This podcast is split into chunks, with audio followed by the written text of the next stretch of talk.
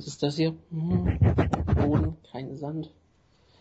Ja, ich sollte mal meine Uhr checken. Oh, it's clobbering time. Schlagkraft, Ausgabe 137. Wir begrüßen euch mit der schönen Zone des Pro Wrestlings heute. Es geht heute scheinbar nicht über Mixed Martial Arts. Äh, es gibt nur ein Thema, worüber Leute reden wollen, nämlich Klamotten und CM Punk. Das sind zwei Themen. Zwei Themen, die Leute reden wollen. CM Punk, Klamotten und der Main Event. Drei Themen, aber egal. Ähm, wir fangen heute mit der Sendung an. Und Jonas, schau mir in die Augen. Was siehst du? Äh, ich sehe gerade mein Computerbildschirm und kann dir schlecht in die Augen schauen, aber äh, guten Tag erstmal. Du solltest jetzt eigentlich sagen, den Code of Personality, du verdammter Vollidiot. Das, sowas mache ich doch nicht mit. Du bist auch nicht professionell vorbereitet auf dieses Thema. Nee, ich habe mir leider die Lyrics nicht mehr durchgelesen dazu. Ich dachte, die kennst du aus dem Kopf. Ja, aber nicht ohne Kontext und auf Deutsch auf einmal. Das war ein bisschen zu viel Interpretationsleistung. Ja, aber so machst du deine Witze normalerweise auch immer, ja? Tja. Jetzt wollte ich mich mal anpassen und dachte, okay, mache ich mal für Jonas etwas komplizierteres. Dann wollte ich. Der ähm, Jojo kann nicht, der ist irgendwie ähm, Tränentrockner von gestern. Ich weiß nicht, was er sonst noch zu tun hat. Er hat auch die Show noch nicht gesehen, deswegen können wir ihn heute alle, alle, die ihn bei Twitter folgen, bitte die Show ihn spoilen. Der freut sich darüber. Sehr gut. Und sonst, ja, ähm, es gab ein paar News diese Woche.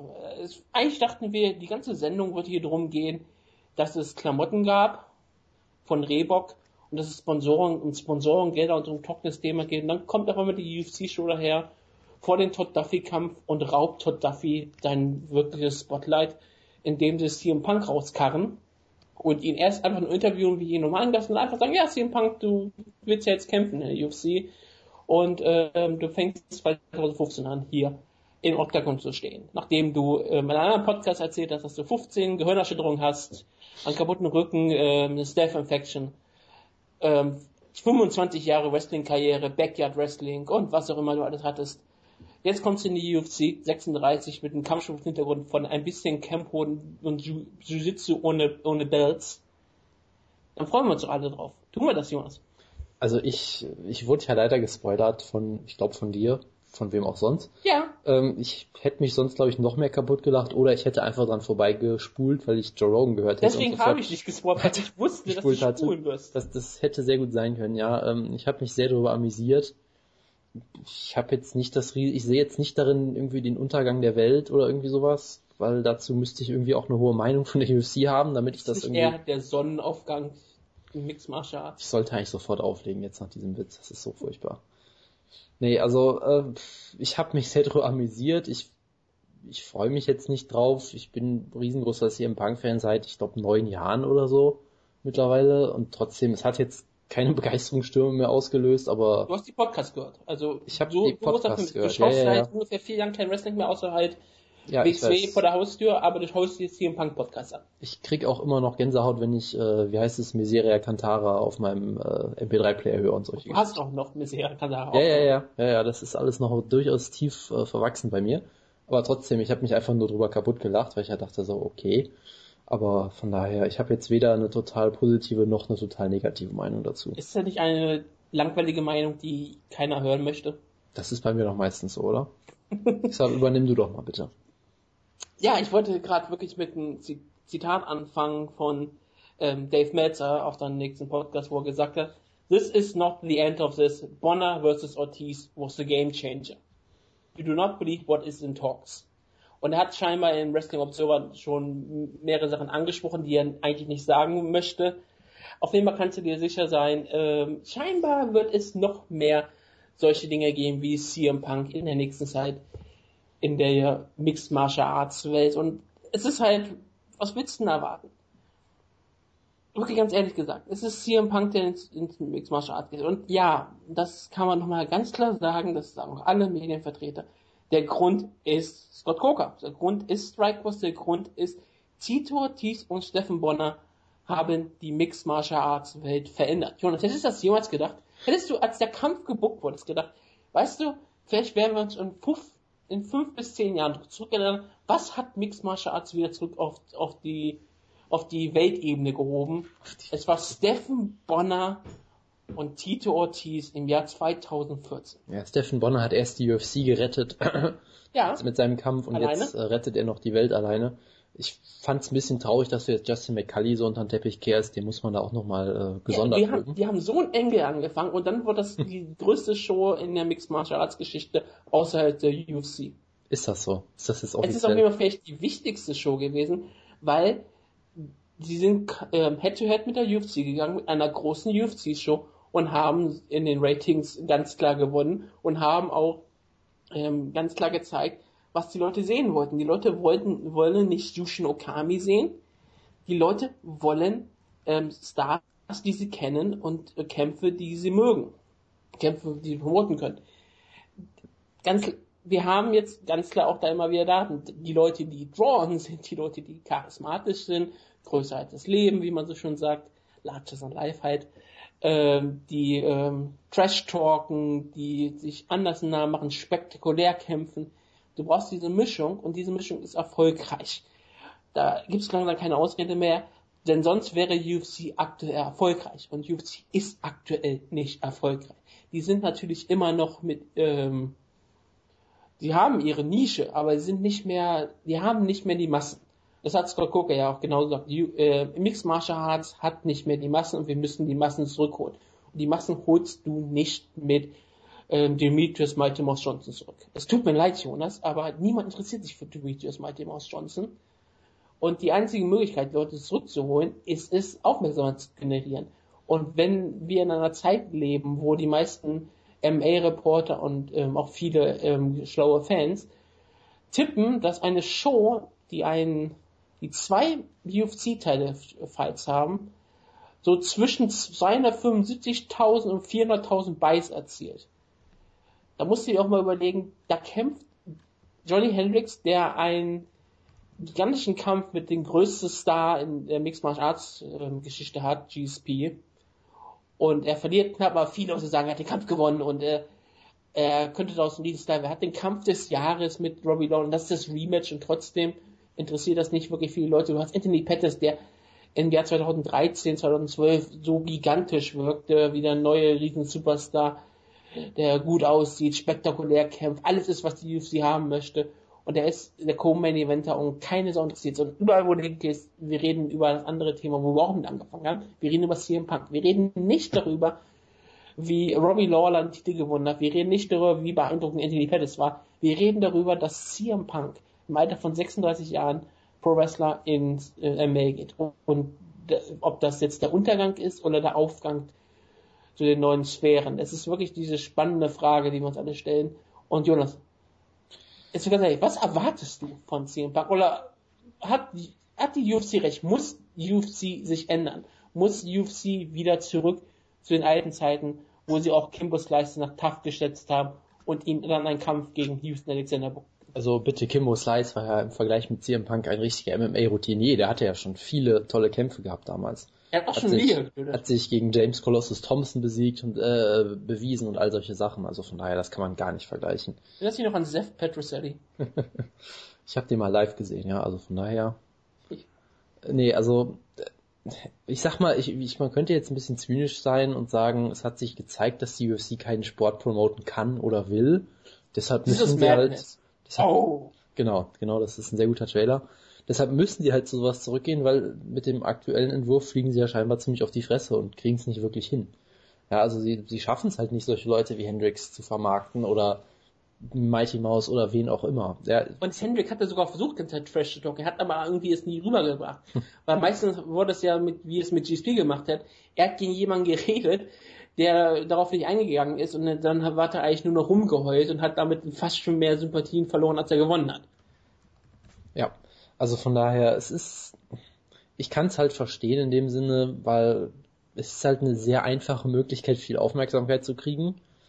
Äh, ich glaube nicht, dass das jetzt unbedingt den zweiten Frühling äh, eindeuten wird, wie bei Lesnar damals, weil der konnte halt auch kämpfen. Kein Fall. Und CM Punk wird es nicht können, da lege ich mich einfach mal fest. Ja, selbst wenn sie ihn jetzt gegen einen Typen mit 0-0 Rekord stellen, äh, auch das ist durchaus ein Risiko, würde ich behaupten, weil, wie gesagt, CM ja. Punk ist alt, also verhältnismäßig für echten Sport ist er alt. Er hat unfassbar viel eingesteckt in seiner Karriere schon, hat Dutzende Gehirnerschütterungen gehabt bestimmt.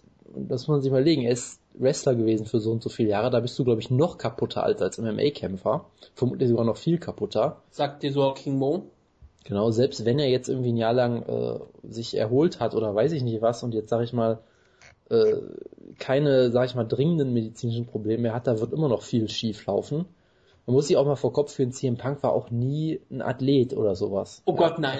Wir müssen also, darüber reden, dass, dass die meisten Pro Wrestling Fans sich schon über die Athletik von CM Punk lustig gemacht haben und CM Punk teilweise sogar selber. Ja. Also er ist halt jemand, er war, er hat hart gearbeitet und er hatte halt ja. dieses Business auch verstanden und war unfassbar gut darin, einen Charakter zu entwickeln und Promos zu halten und all solche Sachen. Auch aber er, klar, er konnte auch 90 Minuten lang Matches bestreiten und weiß ich nicht was, aber er war nie so jemand, den du siehst und denkst, boah, das ist ein Athlet, der könnte jeden Sport meistern, den er macht, so wie Brock Lesnar halt, ne? Oder Herschel Walker. Ich meine, selbst wenn Brock Lesnar keinen Ringer-Hintergrund gehabt hätte, hättest du immer noch sagen können, der ist so ein guter Athlet, der kriegt vielleicht selbst MMA irgendwie hin.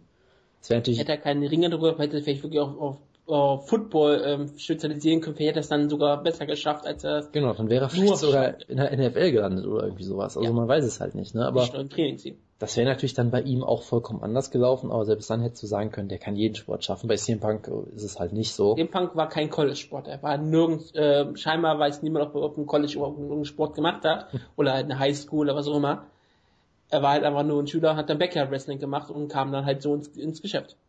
Genau.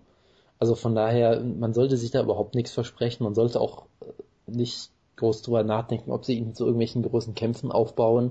Ich würde aktuell immer noch tippen, dass er spätestens seinen zweiten Kampf eigentlich verliert. Außer sie geben ihm halt komplette Flaschen, was natürlich ja. sehr gut sein kann, aber hey, sollen sie halt machen. Sie werden zumindest einmal eine große Aufmerksamkeit kriegen. Ob sie jetzt eine riesen Buy-Rate kriegen mit CM Punk gegen einen Kämpfer, der einen 0-0-Rekord hat, weiß ich auch nicht. Er ist ja nicht der Main Eventer. Das ist ja schon mal für mich etwas ganz Wichtiges. CM Punk wird nicht im Main Event stehen. Klar, trotzdem, aber er ist natürlich für solche Leute dann der Main Event im Prinzip. Und die Frage ist immer, ist diese Aufmerksamkeit etwas Schlimmes? Manche Leute reden sich auch, als würde jetzt die große Circus so stattfinden. Aber wenn mit CM Punk unter eine Card stellst, wo du jetzt sagst, wir machen äh, Chris Whiteman im Main Event, wenn er den Titel verteidigt, ne? Ja. gegen Jacare Souza. So, als blödes Beispiel, einfach nur so, fällt mir gerade so ein. Dann hast du auf einmal Aufmerksamkeit wegen CM Punk. Wenn die Show vielleicht dann noch in Chicago stattfindet, hast du die ganze Aufmerksamkeit einer riesengroßen Stadt, einer riesengroßen Medienwelt, die nur auf CM Punk geht. Aber da wird auch Sachen abfärben und das ist, was die Leute da brauchen. Und die UFC braucht aktuell diese Möglichkeit, dass jemand abfärbt. Und es ist nicht so, dass, es, dass hier CM Punk auf einmal ähm, Title Shot bekommt gegen Chris Whiteman.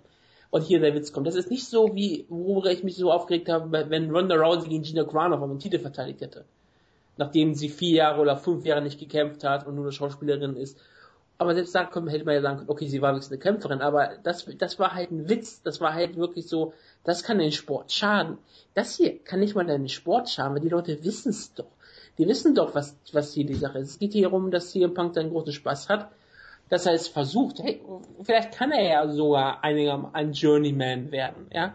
Er wird kein Champion. Und wenn das wird, dann werden wir alle hier ähm, auf die Chance kriegen. Aber das ist so unwahrscheinlich, dass es nicht, dass es nicht passieren wird. Es wird nicht passieren, wirklich nicht er kann auch im ersten Kampf verlieren. Und dieses Risiko geht er ein. Das muss man mal CM Punk mal respektieren. Er hat einen Traum. Und anders als viele andere Leute will er dann auch nicht nur irgendwo ganz kurz in Regionalniveau irgendwo kämpfen und nur den Kampf hinter sich bringen, zu sagen, ich hab's, ich hab's versucht, ich habe den Kampf gewonnen, bla bla bla. Nein, er geht auf die größte Bühne, die möglich ist. Natürlich verdient er da noch einen Haufen Geld, aber er geht auch so auf die größte Bühne, geht natürlich dann auch ein riesengroßes Risiko ein, weil wenn er den Kampf verliert gegen irgendeine äh, 0010 Kerl, den keine Sau kennt, das schadet CM Punk ähm, trotzdem. Ich meine, wenn er den gewinnt, ist alles in Ordnung. Wenn er danach keinen Bock mehr hat, dann kann er auch seine Karriere danach wieder beenden und keinen Sturz. Aber vielleicht macht er auch dann wirklich weiter. Wir wissen es ja nicht. Und alle gewinnen in der Sache. Die UFC bekommt die Aufmerksamkeit, die sie ewig brauchen. CM Punk erfüllt seinen Lebenstraum und irgendein Journeyman kriegt einen UFC-Kampf ein großen, großes Gehalt. Verhältnismäßig für seine Verhältnisse. Ja. Also, Entschuldigung. Ja, kein Ding. Also du kannst natürlich argumentieren, dass es irgendwie die ganze UFC lächerlich darstellt oder weiß ja. ich nicht was, aber da würde ich halt auch behaupten, die UFC ist verdammt gut darin, sich selbst sicher lächerlich darzustellen, ja, ja, da brauchst du keine Hilfe für. Also, ne, also von daher, äh, sie schaffen es eh nicht, sich seriös zu präsentieren, deshalb können sie auch direkt sowas machen. Das ist dann auch vollkommen egal. Und es gibt ja jetzt scheinbar schon einen ersten Mann, der sich als Gegner ins Gespräch gebracht hat. Ich weiß nicht, ob du das äh, mitbekommen hast. Ähm, Phil Baroni. Na, ja, der auch. Nee, ich hatte noch wen anders. Ich hatte ja also erst... jeder Kämpfer in der UFC nein, nein, nein, nein, nein, pass auf. Ähm, ich hatte ja erst vorgeschlagen, dass er gegen Rashid Evans gestellt wird, der damals gegen Dave Batista Mhm. antreten sollte. Batista, ja. Was bestimmt ein Riesenzufall einfach nur war, dass er fast genauso hieß, bis auf einen einzigen Buchstaben wie Rashad Evans. Das war sicherlich nicht gedacht, um Leute zu verwirren oder sowas. Ja, natürlich nicht. Ähm, jetzt hat sich aber Jason David Frank ins Gespräch gebracht und direkt einen Artikel von, auf, äh, Power Rangers. genau, der Power Ranger hat direkt einen Artikel auf Fox Ranger, Sports gekriegt und äh, jetzt, ich Jason bin, David Frank. ich bin einfach mal ähm, Das gespannt. das, das wäre wirklich, aber das wird CM Punk nicht tun. Die wollten ja mal kämpfen gegeneinander. Ich erinnere mich irgendwie an 2011 oder so, sowas dran, dass die mal irgendwie so einen, so einen Kampf auf einmal so ein bisschen auf Twitter mehr oder weniger fokussiert haben, weil sie glaube irgendwie auf Comic-Con oder sowas getroffen haben. Hm. Ich erinnere mich irgendwie an so eine Geschichte. Jason David Frank hat ja schon gekämpft. Ja. Tommy Oliver, hieß er ja bei den Power Rangers. Er hat auf jeden Fall gekämpft, hat alle sehr gefreut, hat hier diese äh, Kleidungsmarke äh, Juice den, den, den Tab erfunden. Ich weiß gar nicht mehr, ob sie noch groß gibt, aber auf jeden Fall hat er die gegründet. Damit dürfte er aktuell nicht rauskommen, darüber sprechen wir ja gleich. Genau. Aber ja, das wäre interessant, aber ich glaube, sowas will ja CM Punk. Ich glaube, CM Punk möchte dann schon gegen einen echten, nicht, nicht, dass Jason David Frank kein echter Kämpfer ist, das will ich gar nicht sagen, ich will das gar nicht absprechen, sondern er möchte dann auch, glaube ich, nicht gegen jemanden haben, der auch Aufmerksamkeit sucht, sondern er möchte, wenn er einen Gegner kriegt, kriegt er also wirklich einen 1-0-Gegner aus der regionalen Szene. Vielleicht den Kerl, den Mickey Rourke verprügelt hat. Der ja angeblich obdachlos war oder weiß ich Obdachlos und ähm, keine Ja. Ahnung, hat er nie trainiert hat. Aber ja, äh, wir müssen natürlich auch wirklich immer eins sagen, CM Punk wird nicht, ist ja keiner, der jetzt von der Straße kommt und nie trainiert hat. Der wird sich jetzt wahrscheinlich vier, fünf, sechs Monate in einen Camp verschließen und hat richtig Kohle und er wird richtig gut trainieren. Er wird einen acht Wochen Trainingscamp haben, sich leisten können, wenn er möchte, mit den besten Sparringspartnern, die er möchte, mit den besten Trainer, die er haben möchte. Er hat ja noch, er hat noch nicht gesagt, zu welchem Camp er geht. Ich hoffe, er wird ein Horsewoman, das wäre richtig großartig. weil dann könnte Ronda Rousey beweisen, was für eine gute Coach sie ist. Ja, dann könnte, hätte, könnte Betchko ja endlich mal eine, einen guten Gegner besiegen, ja. Ja, das wäre das wär interessant. Beth Correa gegen CM Punk. Ich, ich würde auf Beth Correa aktuell tippen, immer noch, aber ähm, CM Punk hat ja gesagt, er geht entweder ins Middleweight, aber er wird auch einen Weightcut machen, gucken, ob er ins Welterweight geht. Also er, so, er hat auch dann eine richtige Division hier. Welterweight wäre super aktuell. Ja, Welterweight Da ist immer eine super Idee. Das Da ist auch sowieso so High Noon, da könnte leicht, da könnte er richtig schön antreten. Aber Middleweight, das ist, das macht Sinn, Middleweight, da könnte er nach einem Kampf sogar gerankt werden. das ist äh, durchaus möglich, ja. Ja, aber ähm, es ist eine absolut spannende Geschichte. Und ich finde es auch wirklich beeindruckend. Die Welt ist aktuell am Durchdrehen und es wird die nächsten Tage nur noch schlimmer werden. Jetzt Tja. sagte er noch so diese, diese Ruhe vom Sturm, wie ich fast mal merke. Die ganzen Medien sind alle komplett drauf, aber es wird sich immer noch weiter ausweiten und die ganze MA-Landschaft wird sich jetzt bald drauf stürzen. Und dann bin ich sehr gespannt, was für Artikel so alles kommen werden. Es ist einfach eine geile Geschichte. Und wie, wie, wie ich ja auch gesagt habe, Scott Coker rettet Mixed Martial Arts. Und man, dir, hast du die Show dir angeguckt? Du hast ja heute die, die Preview geschaut, geschaut, ne? Vermutlich, ne? Äh, ja, Hast du die Aufmachung von der UFC gesehen? äh, mit den Lichtern und sowas, Ja. ne? Ja. War das nicht scheißen langweilig? Tja. Hast du nicht, du hast doch Bellator dir angeguckt. Hast du dir jetzt angeguckt, mal das, den Entrance von Stephen Bonner angeschaut? Ich habe mir den Entrance von Joe Vepedo oder wie der hieß angeguckt, der seitdem verhaftet wurde, für den sie so ein Custom-Video auch noch gemacht haben, obwohl er ein Jobber war. Das, das Ja, ist und? mir noch in Erinnerung geblieben. Ja, ja. aber diese großen Shows, darüber können wir auch reden, in der News-Ecke, kann ich ja sagen, davon wird Bellator im nächsten Jahr vier Stück machen, im übernächsten Jahr, glaube ich, acht Stück und dann zwölf Stück im nächsten Jahr. Die wollen immer über Jahre immer ein, eine, eine, nächstes Jahr machen die zwölf normale Shows und vier Banner-Shows, wie sie es genannt haben. Und die Banner-Shows sind dann diese Shows wie die Bonner gegen ähm, Tito-Show, wo du halt eine riesengroße Bühne hast, wo du halt riesengroße Effekte hast, bekannte Namen und Lichter und Ballyhoo und Feuerwerk und ähm, viele Videos, Feuer. Äh, kurze Frage, erinnerst du dich noch an dieses, an diesen einen Entrance von Chuck Liddell damals vor Ewigkeiten, vor zehn Jahren gefühlt oder so? Da hatten sie nämlich auch mal sowas versucht, das ist auch schon ewig her. Äh, Gott, die hatten das Tito hat häufiger in der UFC auch mal solche Entrances Wo, gehabt. äh, ich guck gerade nach, hat scheinbar Mask von Tap Out ihn irgendwie ange, angepriesen oder irgend, irgend Yes. sowas ganz beklopptes haben sie auf jeden Fall auch hab- mal versucht vor ich habe gerade Ewigkeiten. kein Ja. Bild vor. Ich habe gerade kein Bild vor Augen, aber ich weiß auch, dass Tito sehr viel Entrances in der UFC hatte, die ein bisschen größer waren. Ich meine, Tito ist ja, mag das halt sehr gerne. Aber Bellator plant diese Shows jetzt auszuweiten. Und ich finde den Plan von Bellator auch sehr schlau, zu sagen, wir machen einfach jetzt jeden Monat eine Show. Eine stinknormale Show, jetzt zum Beispiel Melvin Manhoff gegen Alexander Schlemenko. Und ich meine, alter Schwede, was für eine Erektion ich habe, wenn ich an diesen Kampf denke. Ich meine, was Besseres gibt's eigentlich gar nicht, ne? Ich meine, das ist ein Middleweight-Kampf. Das ist auf jeden Fall ein Middleweight-Kampf. Das ist ein Main-Event. Das ist ein echter Main-Event, ja? Das sind zwei Verlierer, die, die viele Kämpfe verloren haben, die kämpfen gegeneinander in einem Main Event. Das ist, was ich bei der Tor sehen möchte. Und das sind die normalen Shows und dann halt einmal im Quartal so eine riesige Show, wo alle Aufmerksamkeit darauf richten, wo du dann halt ähm, Rampage Jackson hast, Tito Ortiz, King Mo, Stephen Bonner, Bobby Lashley, die Leute, die halt ähm, Leute anziehen. Und dann stellst du da drunter noch gute Kämpfer, wie jetzt ein Will Brooks, der ja auch so ein bisschen Aufmerksamkeit braucht.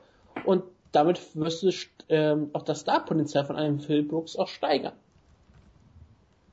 In das, der Theorie äh, natürlich. Das, das ist, ist ja, auf jeden Fall die Theorie, ja. Das ist ja der Sinn der Sache und so will man sie auch mit, so ist ja auch CM Punk da. CM Punk ist auch dafür da, dass dann die Aufmerksamkeit, dass die Presse wegen ihm kommt, aber vielleicht wegen Chris Whiteman bleibt ja, das, das wäre halt die Spekulation. Ob das aus, aufgeht, ist natürlich nochmal eine ganz andere Frage, aber das müssen wir eh nochmal abwarten. Deshalb. Aber ja, wir hat, man hat versucht und man hat, man hat es nie geschafft, Kämpfer zu promoten, nur durch, dass sie gute Kämpfer sind. Das ist natürlich auch wirklich schwierig. Ich meine, wer schafft das? Das schafft Boxen nicht.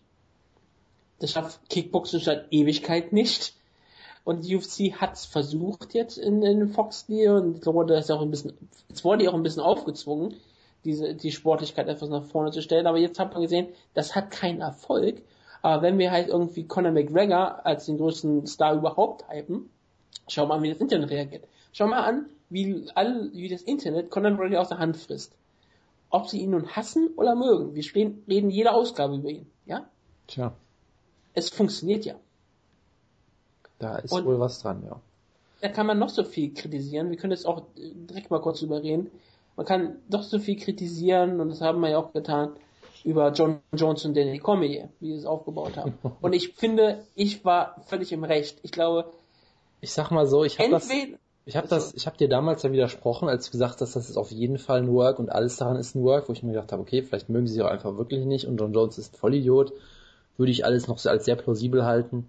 Die Art und Weise, wie sie jetzt dieses Hype-Video gemacht haben, lässt mich schon sehr dran zweifeln. Gerade halt diese Szene, wo dann noch jemand aus dem Hintergrund spricht und sagt, ähm, this is still on the, on the air oder so und also oh, komm, oh. Das war sowas von Fake, weil John Jones Schauspieler hat. Es war so unfassbar, es wirkte so unfassbar fake, wo ich dachte, okay, du hattest recht. Vermutlich. Ja, also ich, ich sag immer wieder, wenn du sagst, der Brawl ist echt, meinetwegen tut's mir, ist mir doch scheißegal. Aber alles, was mit diesem Leak zusammenhängt, das war immer fake und das war klar. Und jetzt, du kannst sagen, ob sie es jemals so groß gemacht hätten, wie es jetzt ist. Das ist für mich aktuell wirklich die Frage, die ich mir stelle. Hätte die UFC es so groß an die Glocke oder hätten sie es so nebenher laufen lassen, ne? als es nämlich noch nicht dieses Bella, das neue Bellator gab. Hätten sie vielleicht eher dafür gesorgt, dass diese Videos weiterhin nur viral bleiben, dass man im Internet diesen Hype aufbaut, aber damit nicht groß promotet und der Kampf wird trotzdem nur promotet mit John Jones, Danny Comey, This is Madness, Greatest Fight Ever. Oh. Uh. Ja. ja, und ähm, damit auch sagen, okay, John Jones ist der beste Athlet aller Zeiten und Danny Cormier ist der zweitbeste Athlet aller Zeiten. Die beiden kämpfen, wer darum der beste Athlet überhaupt sein kann. Und ähm, das ist ja der UFC, das wäre dann vielleicht der UFC-Trailer gewesen. Jetzt aber, wo sie in der Ecke gedrängt sind, stellen sie die Sachen, die sie vorher nur so nebenbei hatten laufen lassen, auf einmal in den Vordergrund.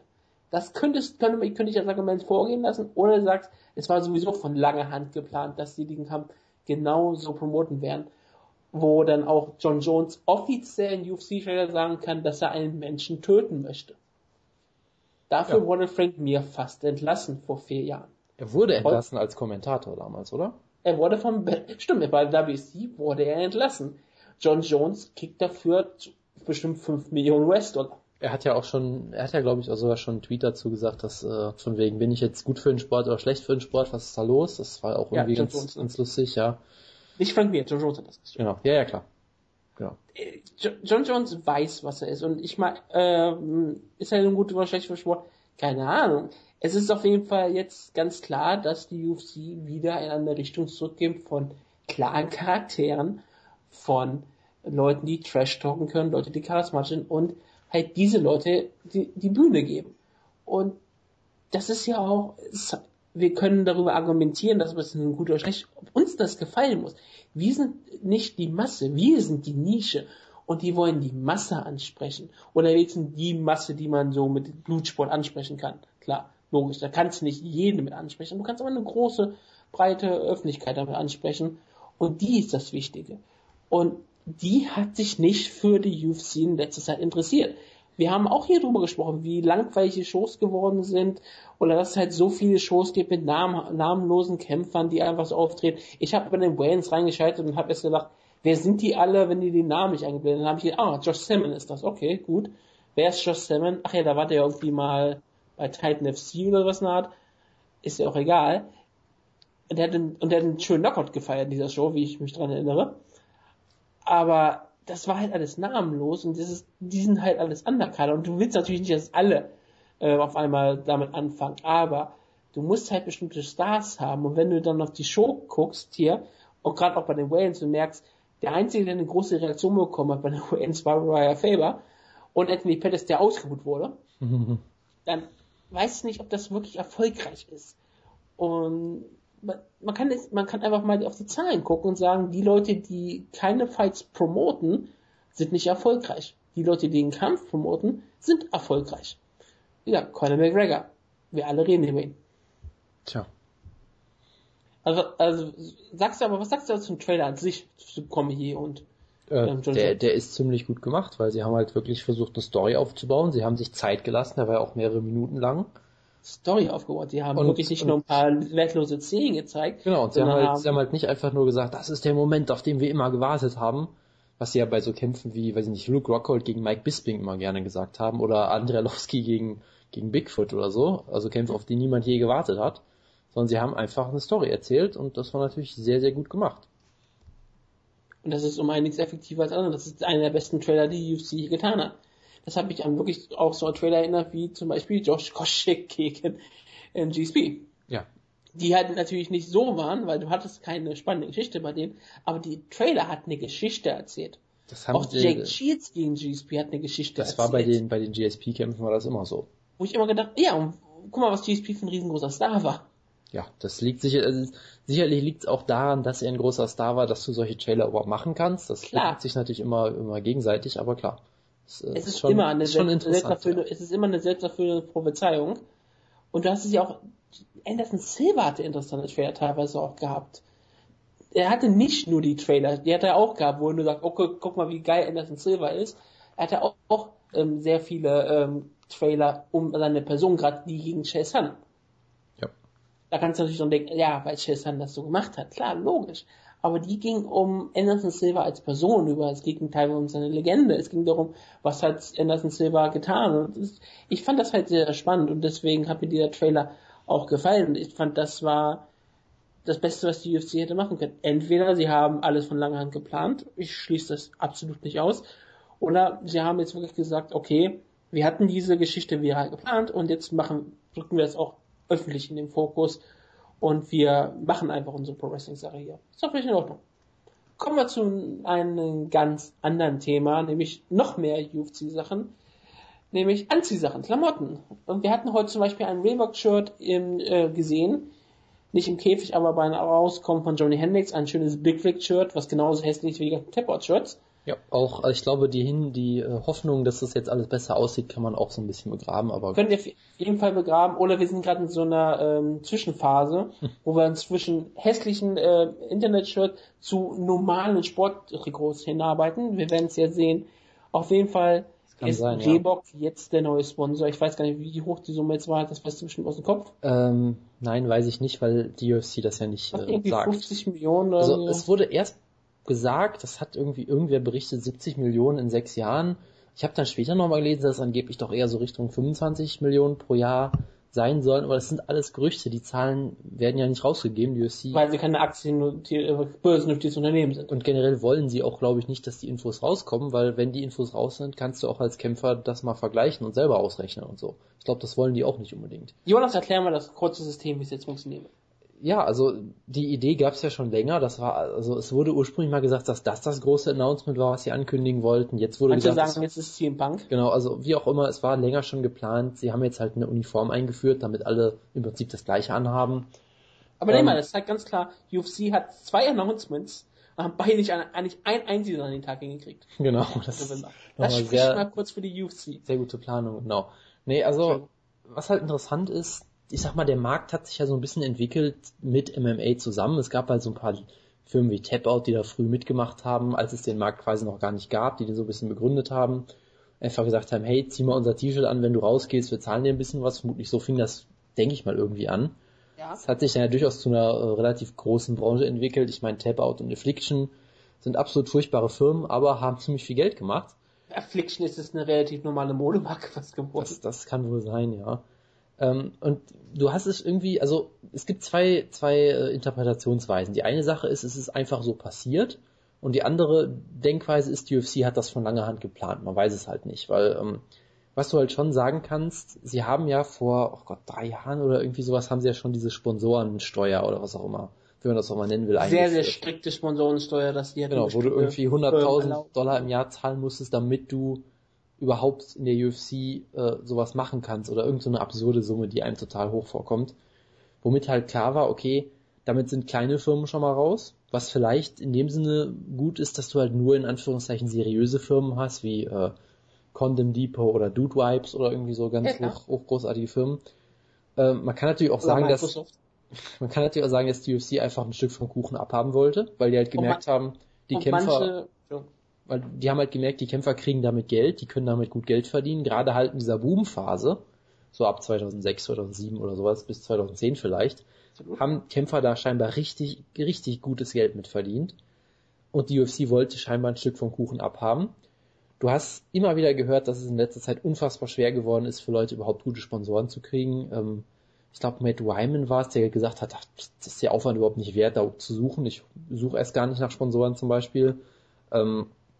Ist da sicherlich ein bisschen auch eine sehr extreme Reaktion, ja, aber du hast das immer wieder gehört. Ne? Also du hast immer wieder gehört, äh, generell das Geld, was du damit verdienen kannst, ist extrem nach unten gegangen, was natürlich auch an verschiedenen Gründen liegt, das ist auch klar. Also ich würde weiterhin behaupten, dass es so eine kleine Blase gab, als die UFC auf einmal total heiß war, weil sie war auf einmal angesagt durch Ultimate Fighter und sowas. Genau. Und ähm, auch natürlich gerade in dieser werberelevanten Zielgruppe mit äh, irgendwie 18 bis 35-jährigen Männern sicherlich sehr beliebt und ich kann mir sehr gut vorstellen, dass viele Leute da am Anfang auch viel zu viel Geld für bezahlt haben einfach, weil sie den Markt nicht einschätzen konnten und einfach gesagt haben, wir müssen dabei sein. Richtig. Weil ist natürlich, ich sag mal so, die Frage ist halt auch, wenn du so einem Typen ein T-Shirt anziehst, ist halt die Frage, wie viele Leute kaufen das dann wirklich? Das lässt sich auch schwer messen, würde ich mal behaupten. Ja gut, es geht ja nicht ja. darum, manchmal immer das T-Shirt zu kaufen. Es Klar, aber gerade für die Sponsoren selber ging es ja darum, Aufmerksamkeit zu generieren und auch Fragen zu stellen, weil wir haben es so häufig gefragt, warum ist eigentlich Microsoft Sponsor von Dream Leaders Mighty Mouse Johnson? Das ist und das hat diese Aufmerksamkeit war jetzt stark. Klar. Aber es hat natürlich sehr viel verändert, als UFC auf, auf Fox gewechselt ist. Also was ich, ganz kurz, was ich damit nur sagen wollte, es ist halt schwer zu messen, äh, wie viel, wie viel so ein Sponsorenvertrag wohl wert sein könnte als, als Sponsor selber. Das ist halt überhaupt keine Ahnung. bei Fußballvereinen nicht wirklich messbar. Das genau, und deshalb, also ich würde halt vermuten, dass es so eine Blase gab und da einfach zu viel Geld reingesteckt wurde und dass das die Sponsoren irgendwann einfach gemerkt haben und dann allein dadurch der Markt schon runtergegangen ist. Dann natürlich die Übersättigung, dass es einfach viel zu viele Shows gibt und dann stichst du halt nicht mehr wirklich raus, wenn du irgendeinem Kämpfer was anziehst. Äh, und dann, jetzt der falsche Sender. Genau, der Sender, das kommt auch noch dazu. Du warst früher auf Spike TV die meiste Zeit, ein Sender, wo du natürlich eine richtig starke Zielgruppe hast, wo du natürlich auch solche Marken möchten. Da hast du nämlich wirklich diese jungen Leute, die den Sender gucken. Jetzt bist du auf Fox Sport 1 oder 2 und keiner schaut das. Und dann bist du auf Fight Pass und wer will auf Fight Pass den Kämpfer sponsern? Wenn du dann noch 100.000 Dollar dafür zahlen musst, dass du überhaupt im Jahr ähm, sponsern darfst, dann kriegst du doch keine kleine Marken mehr. Das ist doch, das ist ja danach dafür genau. viele Kämpfe. Du kriegst ja keine Lokalsponsoren mehr. Genau, also der, der Markt trocknet halt richtig aus nach unten hin. Ich meine, guck dir mal selbst bei Bellator oder sowas an, was da Leute für Sponsoren teilweise haben. Das ist dann einfach irgendein Zahnarzt in dem, in dem, in, in der Stadt oder Ja, wie in der. Kreisliga in, beim Fußball. Genau, und das geht halt mit so einer Sponsorensteuer natürlich überhaupt nicht. Aber die UFC möchte halt nicht, dass sowas überhaupt, die wollen ja mit sowas nicht in Verbindung gebracht werden. Die wollen ja nur große Namen. Genau. Äh, also von daher, man kann es jetzt sehr zynisch sehen und sagen, vielleicht wollten sie einfach von Anfang an möglichst viel von diesem Kuchen abhaben und haben deswegen, sage ich mal, den Sponsorenmarkt fast schon systematisch ausgetrocknet. Das wird man nie wirklich klären können. Zynisch Ja. zum Beispiel auch über Faber, der jetzt sagt, er hat eine eigene ähm, Firma, die T-Shirts herstellt, das konkurriert er mit sich selber. Genau. Also von daher, es ist halt, man weiß es nicht ganz, ganz genau. Es hat natürlich auch viele Faktoren, die jetzt, sage ich mal, sicherlich nicht absichtlich von der UFC so waren. Ja, und jetzt haben sie halt diesen Deal mit Reebok, da kriegen sie halt eine feste Summe für. Ähm, und alle, alle tragen halt diese Sponsoren-Shirts und werden dann über die Rankings bezahlt, worüber wir auch noch Genau, reden müssen. reden wir, reden wir gleich über, reden wir immer mal kurz über die, vielleicht auch die positiven Seiten. Genau. Es sorgt natürlich dafür, dass Kämpfer nicht mehr viele Sponsoren suchen müssen, weil sie auf jeden Fall eine fixe Summe bekommen an Sponsoren. Ja, ist das, das, das große Wort ist einfach Planungssicherheit, weil du halt Du auch hast immer auf jeden Fall eine Sicherheit, dass du eine bestimmte Geldsumme bekommst und Genau. kannst darauf dein Trainingscamp ausrichten. Und du hast auch eine Sicherheit, würde ich mal behaupten, dass du überhaupt Geld bekommst, was bei MMA-Sponsoren auch nicht immer gegeben ist. Da Richtig? gab es schon häufiger Geschichten, dass Leute einfach kein Geld gekriegt haben. Und es wurde auch schon klar gesagt, dass auf diesen Reeboks-Shirts darfst du auch Werbung weiterhin drauf gedruckt werden. So aller ähm, ähm, Lorenzo hat das gesagt und so hat er gesagt, so wie beim Fußball, wo du halt, wo halt Reebok eigentlich nicht der Sponsor ist, sondern mehr oder weniger der Ausrüster, so wie halt Reebok ja auch Fußball-T-Shirts herstellt. Ja. Und darauf hast du dann den, deinen lokalen Sponsor, den du draufpacken möchtest. Also die, die Frage ist halt, wer entscheidet, was da für Sponsoren drauf sind? Das, Das ist dann wieder die andere ja. Frage. Sind die dann wieder die gleichen, die 100.000 Dollar haben? Oder was würde Reebok erlauben? Reebok Genau, wird ja nicht erlauben, dass da Klinschke drauf. Und vor allem, was, was ich ja so interessant fand, äh, es wurde ja gesagt, dass dieses Geld, was die von Reebok äh, bekommen, zu 100% oder zu 90% oder was auch immer an die Kämpfer komplett ausgeschüttet wird. Womit halt klar ist, da muss noch irgendwas anderes laufen, weil die UFC ist ja äh, keine Caritas, die wird irgendwie den Deal ja gemacht haben, damit sie selbst auch Geld verdienen können. Was auch sehr eindeutig wird, die UFC ist damit auch nicht wirklich eine Firma, die Kämpfer promotet, sondern ihre eigene Marke. Das merkt man damit auch ganz Also klar. das, das hat auch unfassbar viele Implikationen, auf die wir gar nicht groß eingehen können. Äh, eine Theorie dazu, die ich mal gehört habe, das war direkt nach der Pressekonferenz, gesagt, es kann sein, dass es jetzt wieder neue Infos gibt, da habe ich jetzt ehrlich gesagt nicht mehr so genau verfolgt. Aber ich hatte es so verstanden, dass es quasi einen, einen Hauptsponsor gibt, war irgendwie Monster Energy, wurde irgendwie gerüchtet oder sowas, der quasi immer auf diesen Dingern drauf ist, die dann quasi sich das für ein Jahr oder was auch immer kaufen können. Und dass es scheinbar auch noch sowas wie Event-Sponsoren auch noch geben könnte. Und die Theorie war dann halt, dass das Geld davon eben dann an die UFC geht, weil irgendwie müssen die mit dem Deal natürlich auch Geld verdienen, das ist ja ganz klar. Irgendwie Wir- müssen sie an ihr Geld kommen, klar. Genau, die werden das nicht einfach machen und dann das ganze Geld an die Kämpfer ausschütten, das ist ganz klar. Von daher wäre das dann halt die Frage, ob du als Kämpfer dann wirklich noch was eigenes auf die Uniform drauf machen kannst. Das hat Lorenzo ja. auch nicht gesagt. Er hat gesagt, es werden wahrscheinlich noch Sponsoren auf die T-Shirts kommen. Genau, Und und, die können jeweils anders sein. und da würde ich dann vermuten, dass das Geld dafür, dass da bei den Kämpfern eben nichts mehr dabei ankommt. Das wäre halt so meine Vermutung. Ne? Man weiß es halt auch weiterhin nicht, weil die UFC da auch gerne Leute ein bisschen im Dunkeln lässt. Ich meine, wir haben ja auch schon geredet, zum Beispiel jemand wie Chris Weidman wusste von nix scheinbar. Sie haben ja irgendwie gesagt, sie hätten mit 50 Kämpfern und Kämpferinnen geredet, was weniger als 10% des Rosters sind. Und viele Leute Oh. waren einfach komplett überrascht davon scheinbar und wussten von nix, was natürlich auch interessant ist, sagen wir es mal so. Und von Kämpferinnen wissen wir bisher eigentlich nur von Ronda Rousey. Genau. Alle anderen Kämpferinnen, die gefragt wurden, haben bisher gesagt, dass sie keine Ahnung haben. Und gerade bei Frauen ist es ja wirklich so, die hatten bisher ein breites Konnten- Spektrum an Klamotten. Die konnten machen, was sie wollten bisher im Prinzip. Ja, und jetzt wissen, sie wissen jetzt immer noch nicht, ob sie jetzt äh, eine ähm, Sport-BH tragen müssen oder ob sie einen Top tragen können. Sie wissen bisher noch gar nichts äh, und deswegen ist es sehr interessant, was die Zukunft dazu bringt. Wann geht der eigentlich los, der Sponsoren? Die wirklich am 1. Januar? Äh, ich dachte, er geht erst irgendwie Mitte nächstes Jahr so Oder los Mitte oder nächstes sowas. Jahr. Also Macht ja auch Sinn, weil die Kämpfe, wo sie gebuckt werden, kann Genau. ja schlecht Genau. Sponsoren wegnehmen. Das wäre viel Hast zu kurzfristig. Das müsste Ja, irgendwie sowas gewesen sein. Aber so ganz genau hatte ich es auch nicht mehr im Kopf. Eine andere Frage, die ich jetzt nur kurz erwähnen will, was auch interessant ist, UFC äh, betont ja immer, dass sie keine Mitarbeiter hat, also dass die Kämpfer keine Mitarbeiter sind, sondern, wie heißt es, Independent Contractors. Contractor. Ja, das sind Was halt auch freie Mitarbeiter. genau, weil denen musst du dann halt auch keine, was weiß ich, ähm, Pensionsansprüche garantieren und all solche, all solche Sachen. Du kannst keine Gewerkschaft gründen, glaube ich, wenn du äh, freier Mitarbeiter bist und so weiter und so fort. Also du hast halt deutlich weniger Rechte.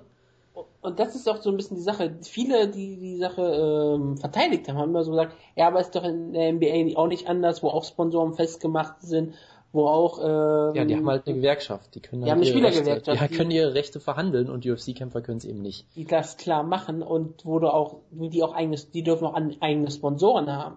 Genau. Es ist halt nur so, dass ähm, die NBA hat eigene Sponsoren, aber die Spieler selbst können ja eigene Sponsoren. Die haben ja alle ihre anderen Schuhe an. Genau. Das ist die größte Marke überhaupt, dass die Spieler da ihre eigenen Schuhe alle anhaben. Ja, ich, ich glaube, Fußball auch nicht anders. Ich- da ich haben glaub- die Spieler auch ihre eigenen Schuhe an. ich glaube, da kriegst du als einziger wirklich bekannter Spieler auch mehr im Jahr als die ganze UFC durch den Reebok-Deal, würde ich mal fast schon Ähm, behaupten. ja, Ne? ja, Also von klar, daher. Und was ich halt interessant fand, eine der Sachen, die immer scheinbar öfter mal wieder gesagt werden in solchen Entscheidungen, ist halt, dass eine der Sachen, die freie Mitarbeiter von Angestellten unterscheidet, eben die ist, dass Mitarbeiter eine Uniform tragen müssen. Also es gibt auch Leute, die sagen, damit würden die eigentlich nicht durchkommen, wenn die mal jemand verklagen würde. Das ist halt die Frage, welcher Kämpfer ist blöd genug, das zu machen, weil der fliegt halt sofort raus vermutlich. Dasselbe ist nämlich auch gerade WWE wieder passiert, als CM Punk ja im Interview gesagt hat, er ist freier Mitarbeiter. Ja. Er hat eigentlich gar keine No-Compete.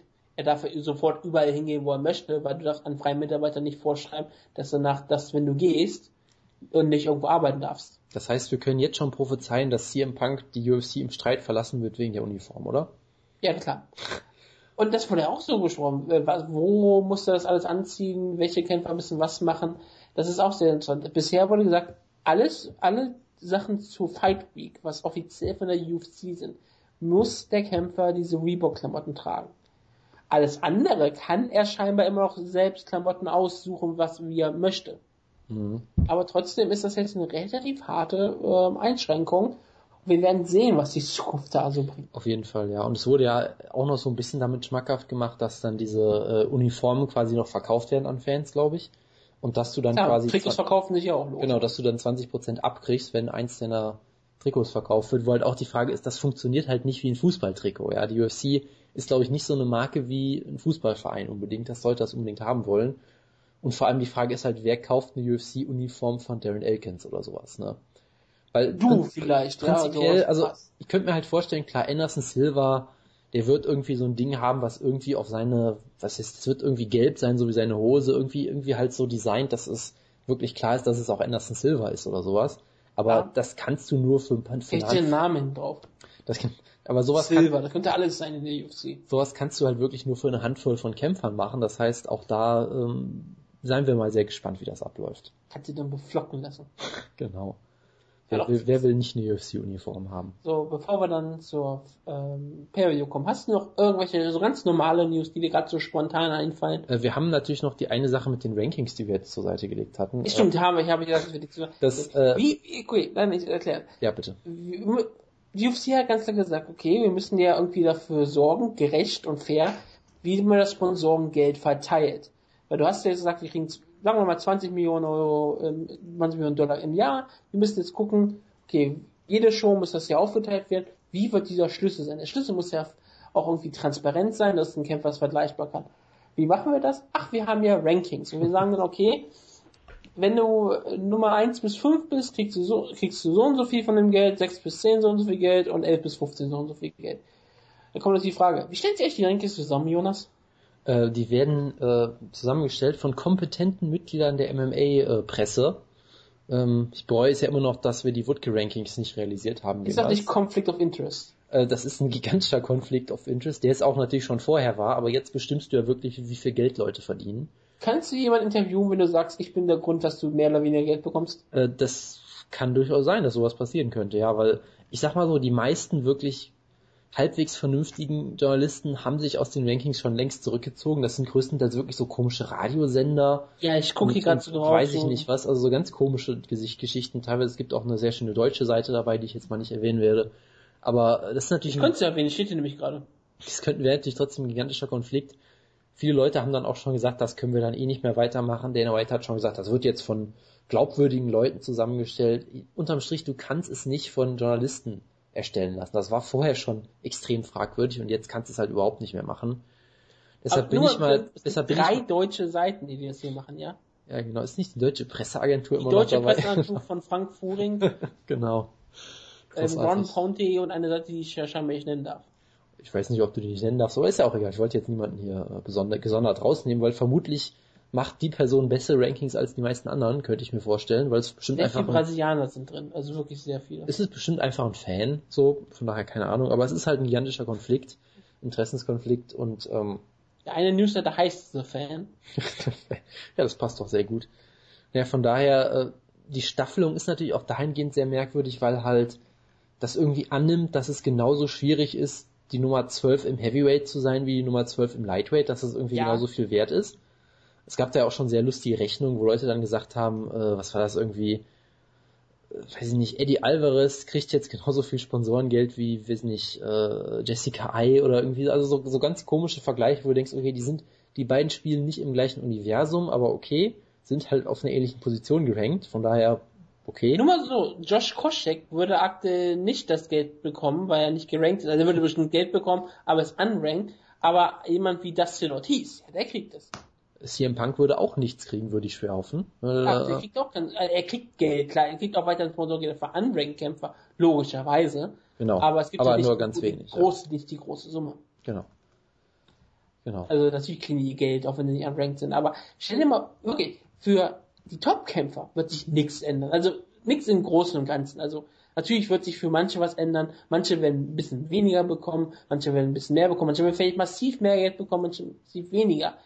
Für Champions aus diesen Gewichtsklassen, wie zum Beispiel Mighty Mouse, ist das bestimmt, äh gut, Mighty Mouse ist vielleicht ein Beispiel wegen Microsoft, okay. Für TJ Dillashaw ist das bestimmt eine gute Sache. Ich sag mal so, ich könnte mir vielleicht sogar vorstellen, dass du mit so einem Sponsor wie Microsoft, dass die dann doch noch irgendeinen Deal erreichen. Ja, ja, klar, sollten. aber- Aber für TJ Dillashaw ist es bestimmt eine super Situation, dass er jetzt wie ein Champion bezahlt. das, das kann durchaus, das kann durchaus sein. Ja, also es wird sicherlich auch viele Leute geben, die davon profitieren, selbst auf dem ganz unteren Niveau vielleicht einige. Auf die wollte ich auch eingehen. Für die ist das vielleicht sogar auch noch gut. Für die Unranked-Kämpfer ist das ein Vorteil, dass die wirklich einen ähm, großen Gewinn haben. Aber ich glaube, für die Leute in der, die breite Masse, die Mitte, die hat das große Problem, glaube ich, das gerade. kann sehr gut, also es ist halt reine Spekulation Ja aktuell. klar, es ne? ist, also, wir können überhaupt nichts Es sagen. gab halt Leute, die dann versucht haben, mit diesen 70 Millionen über sechs Jahre dann so Beispielrechnungen aufzustellen, Ben Brokers hat das gemacht. genau, wo sie dann halt gesagt haben, okay, irgendwie, das wären dann 10.000 Euro im Schnitt pro Kampf, Kämpfer oder irgendwie sowas und dann müsste man natürlich nochmal rausrechnen, der Champion oder der Top 5 Kämpfer wird massiv mehr kriegen, das heißt am Ende bleiben dann vielleicht nur ein paar tausend Euro übrig, aber man, man ich weiß glaube, die es halt Rechnung war einfach. für Unranked-Kämpfer irgendwie bei 2500 Dollar. irgendwie sowas, das kriegst du, glaube ich, selbst im aktuellen Sponsorenmarkt sogar noch zusammen. Also man Ja, weiß es natürlich. halt nicht. Ähm, Es ist auf jeden Fall interessant und da wird sich, da werden wir noch häufiger drüber diskutieren auf jeden Fall, aber ich glaube, damit reicht's dann auch erstmal, oder? Ja, auf jeden Fall. Weil, wie gesagt, es ist reine Spekulation und es geht da eigentlich nur so um Gefühl, Gefühlsleben gerade. Genau. Hast du jetzt noch irgendeine andere News, wo du gesagt hast, da ist mir noch spontan was aufgefallen? Nee, ich glaube, das reicht diesmal. So eine richtige News-Ecke machen wir diesmal nicht, weil das einfach viel zu lang wäre diesmal. Wir haben jetzt schon, glaube ich, eine richtige News-Ecke gemacht über drei Themen. Ja. Ähm, ich kann ja mal kurz einfach mal auf Bloody Elbow gehen, gucken, ob irgendwas Spannendes steht. Aber ähm, jetzt heute sowieso nicht, weil jetzt geht alles über CM Punk. Genau. Aber guck mal, wirklich, guck mal auf Bloody Elbow, das ist alles CM, CM Punk, CM Punk, CM Punk, CM Punk. Ich weiß, die haben doch sogar den Cabana Podcast da schon äh, veröffentlicht, glaube ich sogar, und all solche Geschichten. Meine ich, also es ist, ist größer CM Punk als der Titelgewinn von Robbie Lawler. Denn wir hatten nämlich eine UFC-Show an diesem Wochenende. Ach Ich echt? glaube, ich glaube, es war UFC 181 und vom Kampfverlauf würde ich sagen, ich glaube, ich glaube der Main Event war äh, Matt Brown gegen Tarek Zefferdin. Ich bin mir nicht 100% sicher.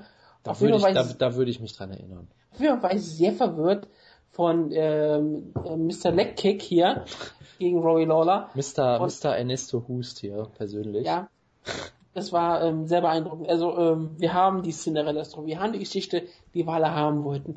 Robbie Lawler geht ins Jahr 2015 höchstwahrscheinlich, wissen nicht, noch ist das Jahr lang, als Champion. Robbie Lawler gewann den Titel gegen Johnny Hendricks.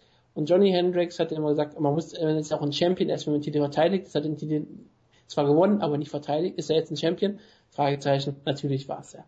Aber Robbie Lawler gewann eine Split Decision. Manche schreien Robbery, manche schreien, ähm, das ist keine Robbery. Robbery ist das, was Diego Sanchez gegen Ross Pearson gemacht hat. Manche Leute sagen einfach, es ist ein stinknormaler enger Kampf. Und manche Leute sagen einfach, ignoriert den ganzen Kampf, schaut nur die vierte Runde und wer, wenn ihr da als Sieger seht, der hat den Kampf gewonnen. Jonas, was sagst du? Ja, darauf läuft's wohl hinaus. Also es war, ich weiß auch nicht, ich fand den Kampf irgendwie total merkwürdig, muss ich sagen. Den, den ersten Kampf fand ich ja großartig, den Kampf, ich war einfach sehr irritiert von dem Kampf stellenweise. Ich meine, irgendwie war ich so komplett eingelullt von Hendrix irgendwie, weil Lawler hat ja wirklich komplett im Schlafmodus gekämpft für drei Runden oder so. Und ich habe überhaupt nicht mehr dran geglaubt, dass er noch eine Chance hat und bin fast schon so ein bisschen weggedöst irgendwie. Und am Ende hat er die Decision gewonnen und ich bin erstmal fast vom Stuhl gefallen. Also es war irgendwie. Gehen wir mal Runde an Runde mal ran mit dem Kampf. Genau, es war irgendwie ein komischer Kampf. Also es wurde ja schon von einigen Leuten gesagt, dass es vom Kampfverlauf her fast schon das genaue Gegenteil des ersten Kampfes war.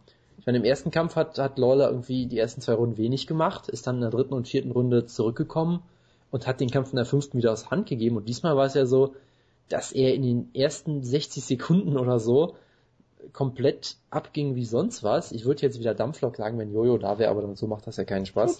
Ähm, und versucht hat, wirklich Johnny Hendricks in den ersten 30 Sekunden zu finishen und auch gar nicht so schlecht dabei aussah. Und ab da hat er dann irgendwie ab der zweiten Hälfte der ersten Runde bis zum Ende der vierten Runde quasi gar nichts mehr gemacht gefühlt. Und ich weiß nicht, ich hatte den Kampf für ihn ehrlich gesagt schon abgeschrieben und war dann total überrascht, dass er am Ende nochmal zurückgekommen ist. Aber es war echt ein merkwürdiger Kampf. Also für mich hat er die erste Runde auf jeden Fall gewonnen, weil er halt extrem viel gelandet hat mit diesen wunderbaren Knie, Kniestößen zum Körper, hat auch einige sehr gute Schläge gelandet. Hendricks sah stellenweise ziemlich angeschlagen aus in der ersten Runde schon. Ja, in der ersten Runde hat er ihn halt einigermaßen gut unter äh, Kontrolle gehabt. Er hat zugeschlagen, getroffen, wie du gesagt hast. Ja. Und ist, ich dachte, okay, ich hätte nie gedacht, wir haben ja darüber gesprochen, über den, über den Hendricks, aber wir haben, waren uns sicher, entweder der Kampf läuft genauso ab wie der erste, oder Hendricks hat die Lektion gelernt. Und auf einmal dachte ich, ich sah die erste Runde dachte, okay, Lawler hat eher was aus dem Kampf gelernt als Hendricks.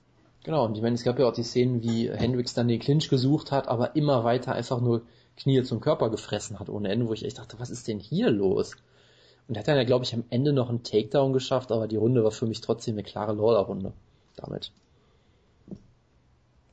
Ja, und dann hast du die zweite Runde, die war ja auch erst ähnlich und dann hat, äh, die hat erst noch ein bisschen angefangen und dann hat Hendricks komplett die Kontrolle übernommen. Ja, und Lawler hat, hat, ist wirklich sehr, ähm, er hat seine Aktivität eigentlich größtenteils eingestellt. Ja, er wurde, er wurde, das war so eine richtig schöne klare Runde. Die klare Runde war noch ähm, die dritte, aber die waren sich fast in der Hinsicht ähnlich. Hendricks hat auf jeden Fall sehr viel mit Leckkicks gearbeitet, was mich wie gesagt immer noch sehr überrascht hat. Über 60 Leckkicks gezeigt oder sowas, glaube ich. Ja. ne? Also du hast es im ersten Kampf ja schon gesehen, also von daher, es hat mich nicht überrascht, dass er welche gezeigt hat, weil er hat im ja, ersten aber die Kampf, Masse. also ich sag mal so, er hat im ersten Kampf schon viele gezeigt und es wurde ja auch durchaus spekuliert, dass vielleicht deswegen Lawler in der fünften Runde so eingebrochen ist, weil er einfach nicht mehr konnte deswegen. Was mich halt eher überrascht hat, ist nicht, dass Hendricks es wieder versucht hat, oder das war ja vollkommen logisch, dass er es nochmal versucht, weil es ja gut geklappt hat, sondern dass Lawler wieder keine Antwort drauf hatte. Also es ist wirklich gar keine, er hat hier einfach gefressen ohne Ende. Ich wollte fast schon Parallelen ziehen zu dem Melvin Manoff-Kampf, den wir ja immer erwähnen müssen. Aber äh, der hat hier einfach eingesteckt, ohne wirkliche Reaktion und hat sich im Prinzip komplett verprügeln lassen und ja, war im Prinzip wie auf Autopilot, hat im Prinzip in der zweiten, dritten Runde ja im Prinzip nichts gemacht. Ich schaue gerade durch das Ich muss, ich habe nachher noch einen lustigen Fakt, das, das freut mich gerade so. Und die dritte Runde war ja die äh, einzige, wahrscheinlich die einzige Runde im Kampf, vielleicht die erste, die, die eindeutig war, oder? Äh, also ich fand, ich fand bis auf die vierte eigentlich alle relativ eindeutig, muss ich sagen. Also man ja. kann natürlich über, also man kann über die erste Runde diskutieren, aber für mich ich hatte da eigentlich Lawler ziemlich klar vorne. Ja, ich habe ein paar Leute gehabt, die gesagt haben, man kann die ersten, die erste Runde auch an Hendrix geben. Ja, ich weiß. Und ich, ich genauso wie ich Leute habe, wie die vierte argumentieren. Also, wie gesagt, es ist halt ein enger Kampf. Ne? Ich kann wirklich nur sagen, okay, die dritte Runde, die ist zu 100% bei Hendrix, weil da die, weil da, was er in der zweiten Runde gemacht hat, nochmal verbessert hat. Ja, das auf jeden Fall. Also es war auf jeden Fall die klarste von denen. Und dann kommt die, okay, wir haben auf jeden Fall, wir sind auf jeden Fall so in der Lage, dass wir wahrscheinlich sagen, erste Runde Lawler, zweite, dritte Runde an Hendricks. Jetzt haben wir, wir gehen also jetzt in die vierte, fünfte Runde. Die Ecke von Hendricks sagt nach der fünften Runde, du musst die Runde gewinnen. Aber Hendricks ist der Meinung, er hat die ersten drei Runden alle gewonnen und die vierte auch. Nach der und, fünften Runde haben sie das gesagt. Sind wir jetzt ja, hier beim Kampf von Corey Anderson oder wie? Nee, nach der vierten Runde haben sie das gesagt. Sehr gut. gesagt. gut. Ähm, wir kommen in die vierte Runde, wo von Johnny Hendricks total überzeugt war, dass er sie auch gewonnen hat. Was tat er denn? Die Sache ist eigentlich gar nichts. Was, was Johnny Hendricks tat, war, er ging in, äh, versuchte einen Takedown und versuchte ihn zu holen. Und John äh, Robbie Lawler hat ihn gesprawlt. Und das ging dann so. Für viereinhalb Minuten. okay, jetzt zwischendrin war auch mal ein bisschen, ähm, ein bisschen raus, ein bisschen Schlägerei, aber dann war es sofort wieder Takedown von Johnny Hendricks, er schafft den Takedown nicht, er kontrolliert Lawler am Käfig und ist in der in der ähm, hat Cage Control, wie man so schon sagt. Er ist der Aggressator, Lawler er verteidigt. Aggressator. Ja, ja. Er, ist, er, ist der Aggressator, er ist der Aggressator, ja klar. Er ist derjenige, der hier ähm, die Kontrolle hat.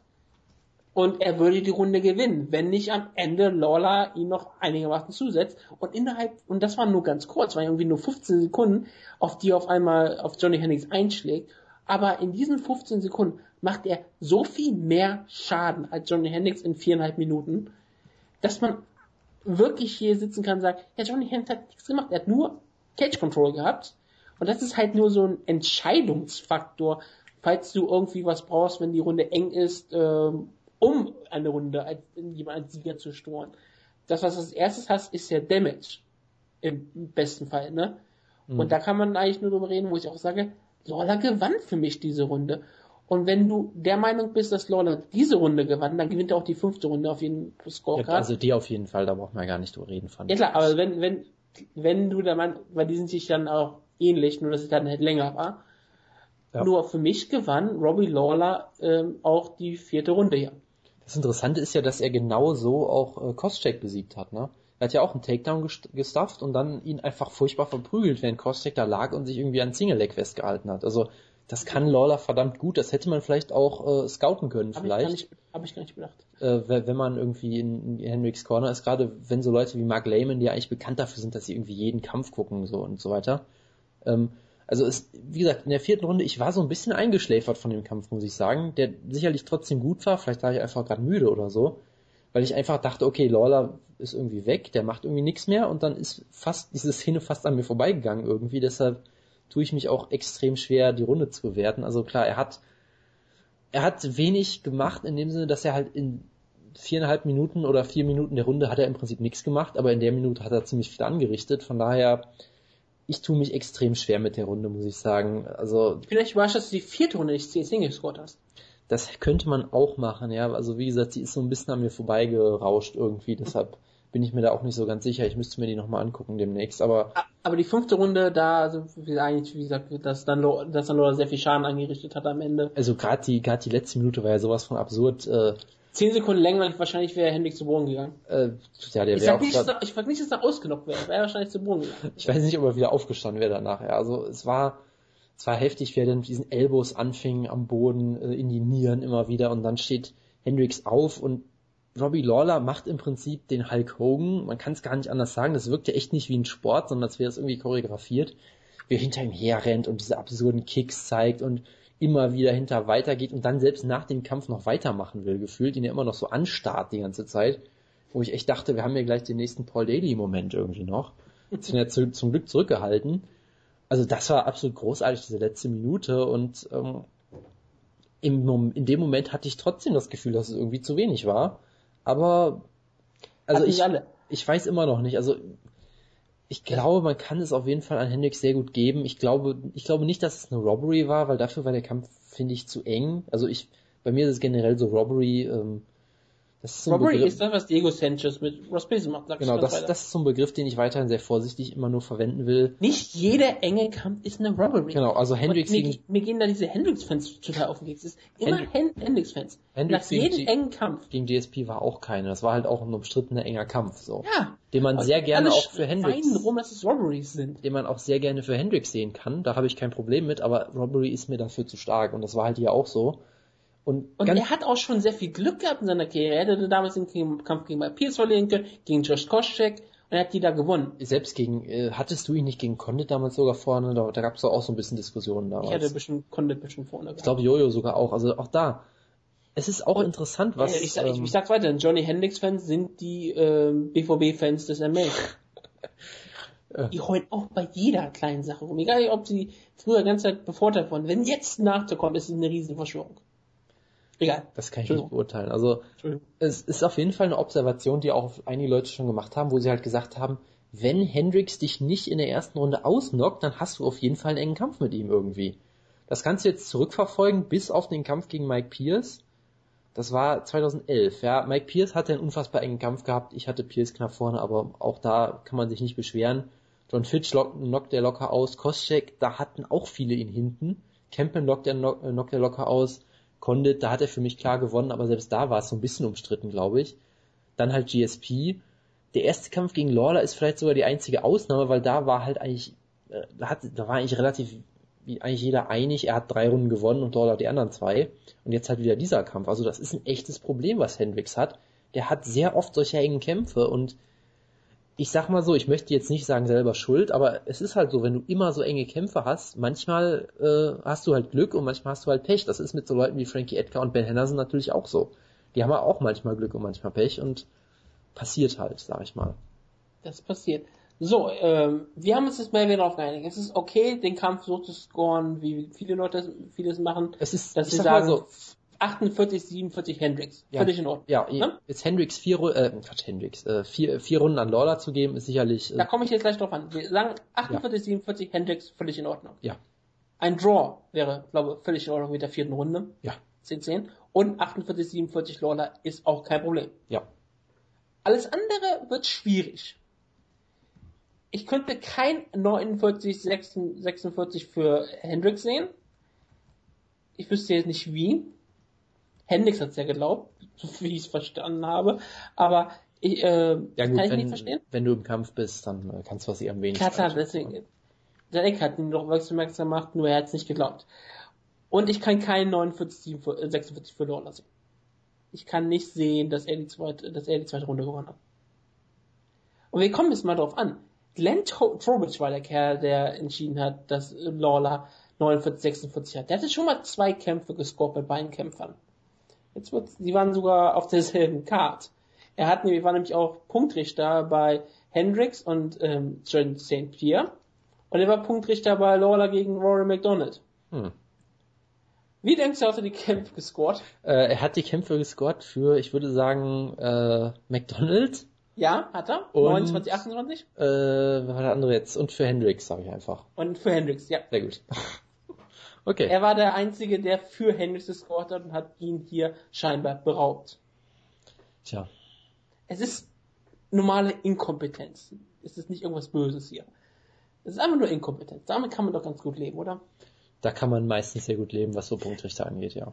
Ja, äh, was ich ganz interessant finde, man kann ja hier Fanscoring sich angucken, was die Fans so gescoren, die können ja angeben, ne? Mhm. Da gibt es eine Statistik, ne, die ich nicht verstehe. Okay. Bei dem Fanscoring führt Hendrix Lawler 48, 47, 41 Prozent, ne? Ja. Ist ja in Ordnung. Wenn du aber guckst, was die Runden gescored waren, dann ist es auf einmal ein 48, 47 für Lawler in der Masse. Das stimmt, das sehe ich auch gerade. Das ist interessant, ja. Ich verstehe nicht, wie das geht. Das ist, äh, das ist durchaus eine gute Frage, ja. Was, was ich halt hier sehr interessant finde, du hast hier halt Runde 2 haben 97% für Hendricks gescored, Runde 3 98%, Runde 5 93% für Lawler, also die Runden sind relativ klar. Runde 4 ist es wirklich 50-50 gefühlt. Die Entscheidungsrunde. Genau, und Runde 1 hatten immerhin 70% bei Lawler. Also ich, es kommt wirklich nur auf Runde 4 an, glaube ich. Wie gesagt. Das, das, das, kannst du mal ganz kurz sagen. Liebe ähm, Schlagkraftfreundinnen, ja, die die Sendung im Auto hören, im Bett, auf den Schoß ihres Freundes. Erstens wir machen die Sendung ja selten für euch, ja. Wir haben bestimmt auch viele Schlagkraftfreunde oder ähm, Hörerinnen ganz normal, aber die spreche ich jetzt nicht an. Ich spreche die Leute an, die kein MA gucken. Ihr solltet mal mit euren Freunden zusammen die vierte Runde gucken. Guckt sie alleine. Und dann sagt, wer den Kampf gewonnen hat. es geht nur um diese eine Runde. Wenn ihr kein Interesse an Mixed Martial und nur gerne meine Stimme hört, was ich absolut verstehen kann, dann ähm, schaut trotzdem mal die Runde 4 an und sagt einfach mal, wer hat den Kampf für euch gewonnen. Ihr müsst nur Runde 4 gucken. Der Rest ist scheißegal. Es geht nur um Runde 4. Wer hat für euch den Kampf gewonnen? Pride Rules. Sehr gut. Aber ja. So, dann haben wir jetzt auch mal Robbie Lawler als Champion. Ja. Was ist diese Welterweight Division im Jahr 2015? Äh, sie ist ziemlich absurd, würde ich sagen. Und Robbie Lawler ist jetzt ohne jeden Zweifel der Kämpfer des Jahres, würde ich einfach mal sagen. Weil wer soll da sonst rankommen? Er ist Kämpfer des Jahres, obwohl er Niederlage hat? Ja, er hat sie ja wieder wettgemacht im Prinzip. Also, das ist richtig. wer soll es halt sonst sein? Nummer zwei wäre irgendwie Donald Cerrone oder sowas, aber da ist das, was Lawler geschafft hat, für mich noch um einiges größer, muss ich sagen. Ich meine, er hatte den Kampf des Jahres, Und er hat Matt Brown besiegt äh, und er hat sich den Titel geholt. Und wie gesagt, es ist Robbie Lawler im Jahr 2014 ist der UFC-Champion. Ich kann mir das immer noch nicht vorstellen, nachdem ich mal ich gesehen habe, wie er von Babalu outstrike wurde im Jahr 2011 oder so. Er war so ein Strikeforce ähm, Journeyman. Er wurde von Jack Shields submitted. Genau, er, er wurde, wie war das nochmal? Ähm, ich, mir fällt jetzt der Name nicht ein, aber ja, er hat ziemlich viele Kämpfe bei Strikeforce verloren, wo du dachtest, das wird nie mehr was mit dem. Und, und dann steht er da bei der Punktrichterentscheidung. Ich weiß aber nicht, ob Herb Dean die Hand von ähm, Hendricks gehoben hat oder ob Hendricks das selbst gemacht hat. Hast du, hast ja gesehen, da hatte die mhm. Punktrichter vorgesehen, ging auf einmal auch die Hand von, von Herb Dean mit John Hendricks hoch. Wo ich mir nicht sicher war, ob Herb Dean einfach dachte, okay, 49, 46, das muss für Hendricks sein. Das hatte ich mir in dem Moment nämlich auch gemacht, ja. Oder oder hat Hendrix die Hand gehoben, einfach so, und Höptin konnte, er hat es nicht gesagt, ich reiß sie jetzt runter. Und dann war diese riesen Jubel bei Robbie Lawler und du hast gesehen, wie Matthews erst die ganze Zeit Kontenance bewahren musste, bis er diesen Gürtel los ist und dann ist er losgesprintet, hat immer ge fast geheult vor Freude. Das war, ich, Matthews ist, finde ich mir nicht, nicht gerade sympathisch, aber das war eine sehr schöne Szene, wie ich fand. Das ist eigentlich wirklich, aus dieser Generation kommt Robbie Lawler. Ja, Matthews und Pat Miletic, das sind äh, seine Leute. Und Tim Sylvia natürlich auch noch, der leider nicht da war, glaube ich. Der, der, leider nicht da war. Das sind die Leute. Der ist jetzt Champion, zum ersten Mal geworden, nicht besonders viel älter. Er ist gereift als Kämpfer ohne Ende. Er ist der klare verdiente Champion. Und jetzt fragst du dich, gibt's, muss es das Rematch geben oder Ronald McDonald? Nein, es, es, muss, es muss so oder so das Rematch geben. Die Frage ist nur gegen wen, ja. Ja, klar. Also ich würde sagen, ich würde schon sagen, Rematch gegen McDonald wäre schon besser, glaube ich auch interessanter, weil wir sich dreimal denselben Kampf haben. Genau, und das, das Rematch kannst du immer noch bringen. Das kannst du bringen, wenn Hendricks jetzt wieder einen Kampf gewonnen hat danach. Das kannst du ein Jahr später bringen. Das kannst du sogar bringen, wenn beide den Titel nicht haben.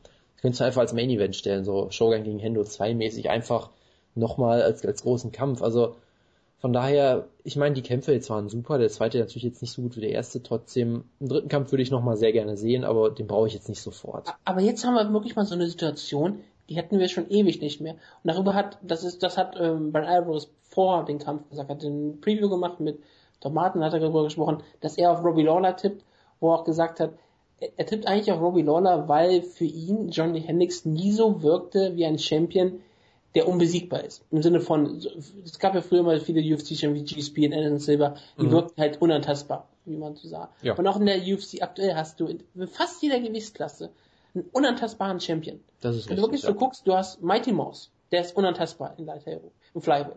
Ja. Du hast im Bantamweight da ist es noch zu früh dafür, ja. Ist es gut. zu früh und Dominic Cruz wäre unantastbar, wäre, hätte er aktuell Titel. Natürlich, ja? ja, klar. Jose Aldo ist unantastbar. Ja.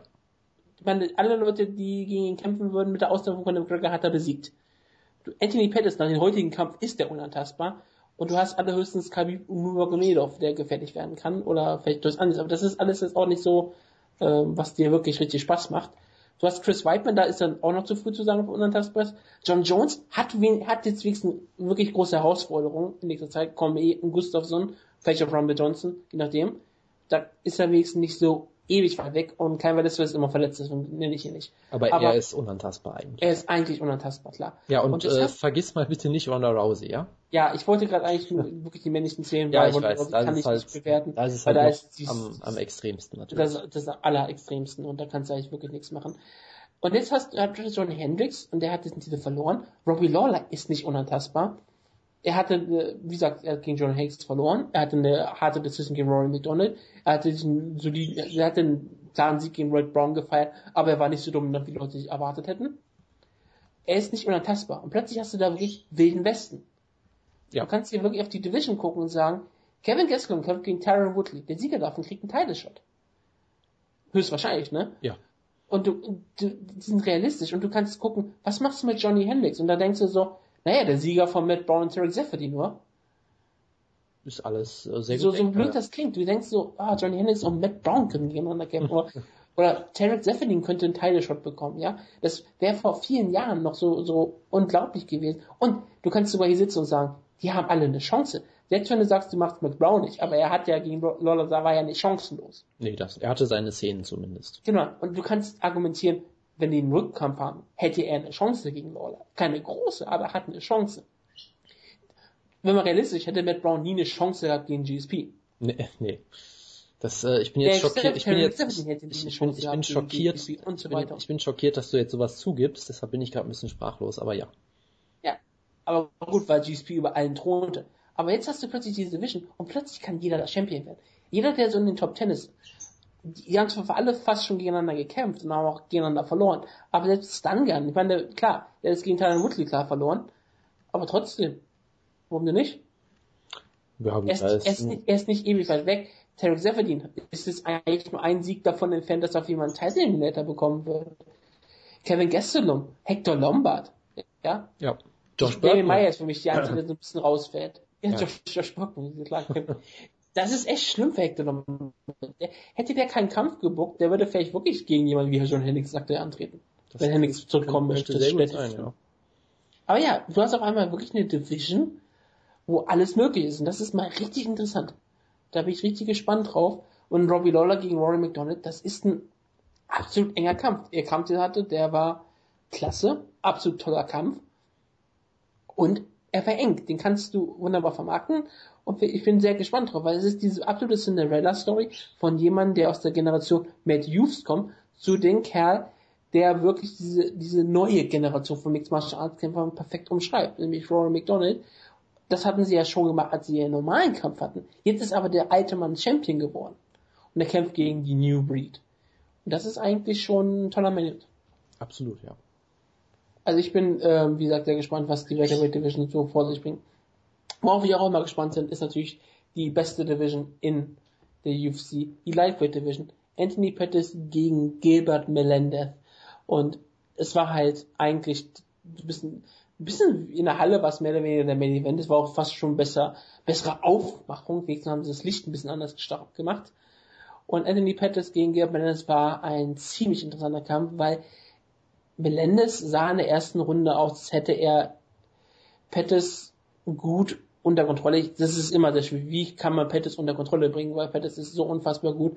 Der kriegt aus jeder Situation immer was raus. Aber er hat Pettis den Kampf aufgezwungen. Er brachte mehr oder weniger, er sorgte dafür, dass es ein mehr oder ein Hundekampf wurde, ein Dogfight. Ja, es war sehr viel am Käfig, sehr viel kleines Gegrapple, Dirty Boxing und Pettis konnte daraus nicht immer die Aktion feuern, für die er bekannt ist. Die Headkicks, die Legkicks, die Spinkicks. Die hat er immer gezeigt, als er die Chance dazu hatte. Aber Gilbert Melendez hat alles dafür gesorgt, dass Pettis sie nicht zeigen konnte.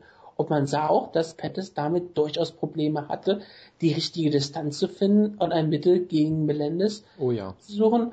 Und ich dachte erst, ich war echt richtig meine, ich war wirklich so, Melendez hat ein Mittel gegen Anthony Pettis gefunden. Das ist, äh, hätte ich nie gedacht. Und dann, ja, äh, ging die Runde vorbei und Pettis ging in seine Ecke und wurde wahrscheinlich richtig gut unterrichtet. Aber was sagst du erst zur ersten Runde? Also ich fand es auch extrem beeindruckend. Also vor allem halt, wie oft Pettis getroffen wurde. Er hat ja wirklich Schlagabtäusche. ja, getroffen. das auch. Und er hat ja wirklich Schlagabtäusche mit Melendez verloren, ganz klar, wo ich dachte, das hätte ich mir nie vorgestellt. Ich hatte das Gefühl, dass Pettis hier öfter getroffen wird als in seiner gesamten UFC-Karriere vorher. Wenn wir jetzt mal irgendwie das Ground and Pound von Guida Von weglassen. Clay Guida abrechnen, das, ja. ja, das ist halt, Clay Guida, das ja. ist halt schwer zu vergleichen, weil ist auch egal. Aber er wurde wirklich mehr, immer wieder hart getroffen. Er konnte seine Beinarbeit nicht so wirklich zeigen. Er wurde immer wieder am Käfig gestellt. Und Melendez hat im Prinzip in Runde 1 den perfekten Kampf gekämpft.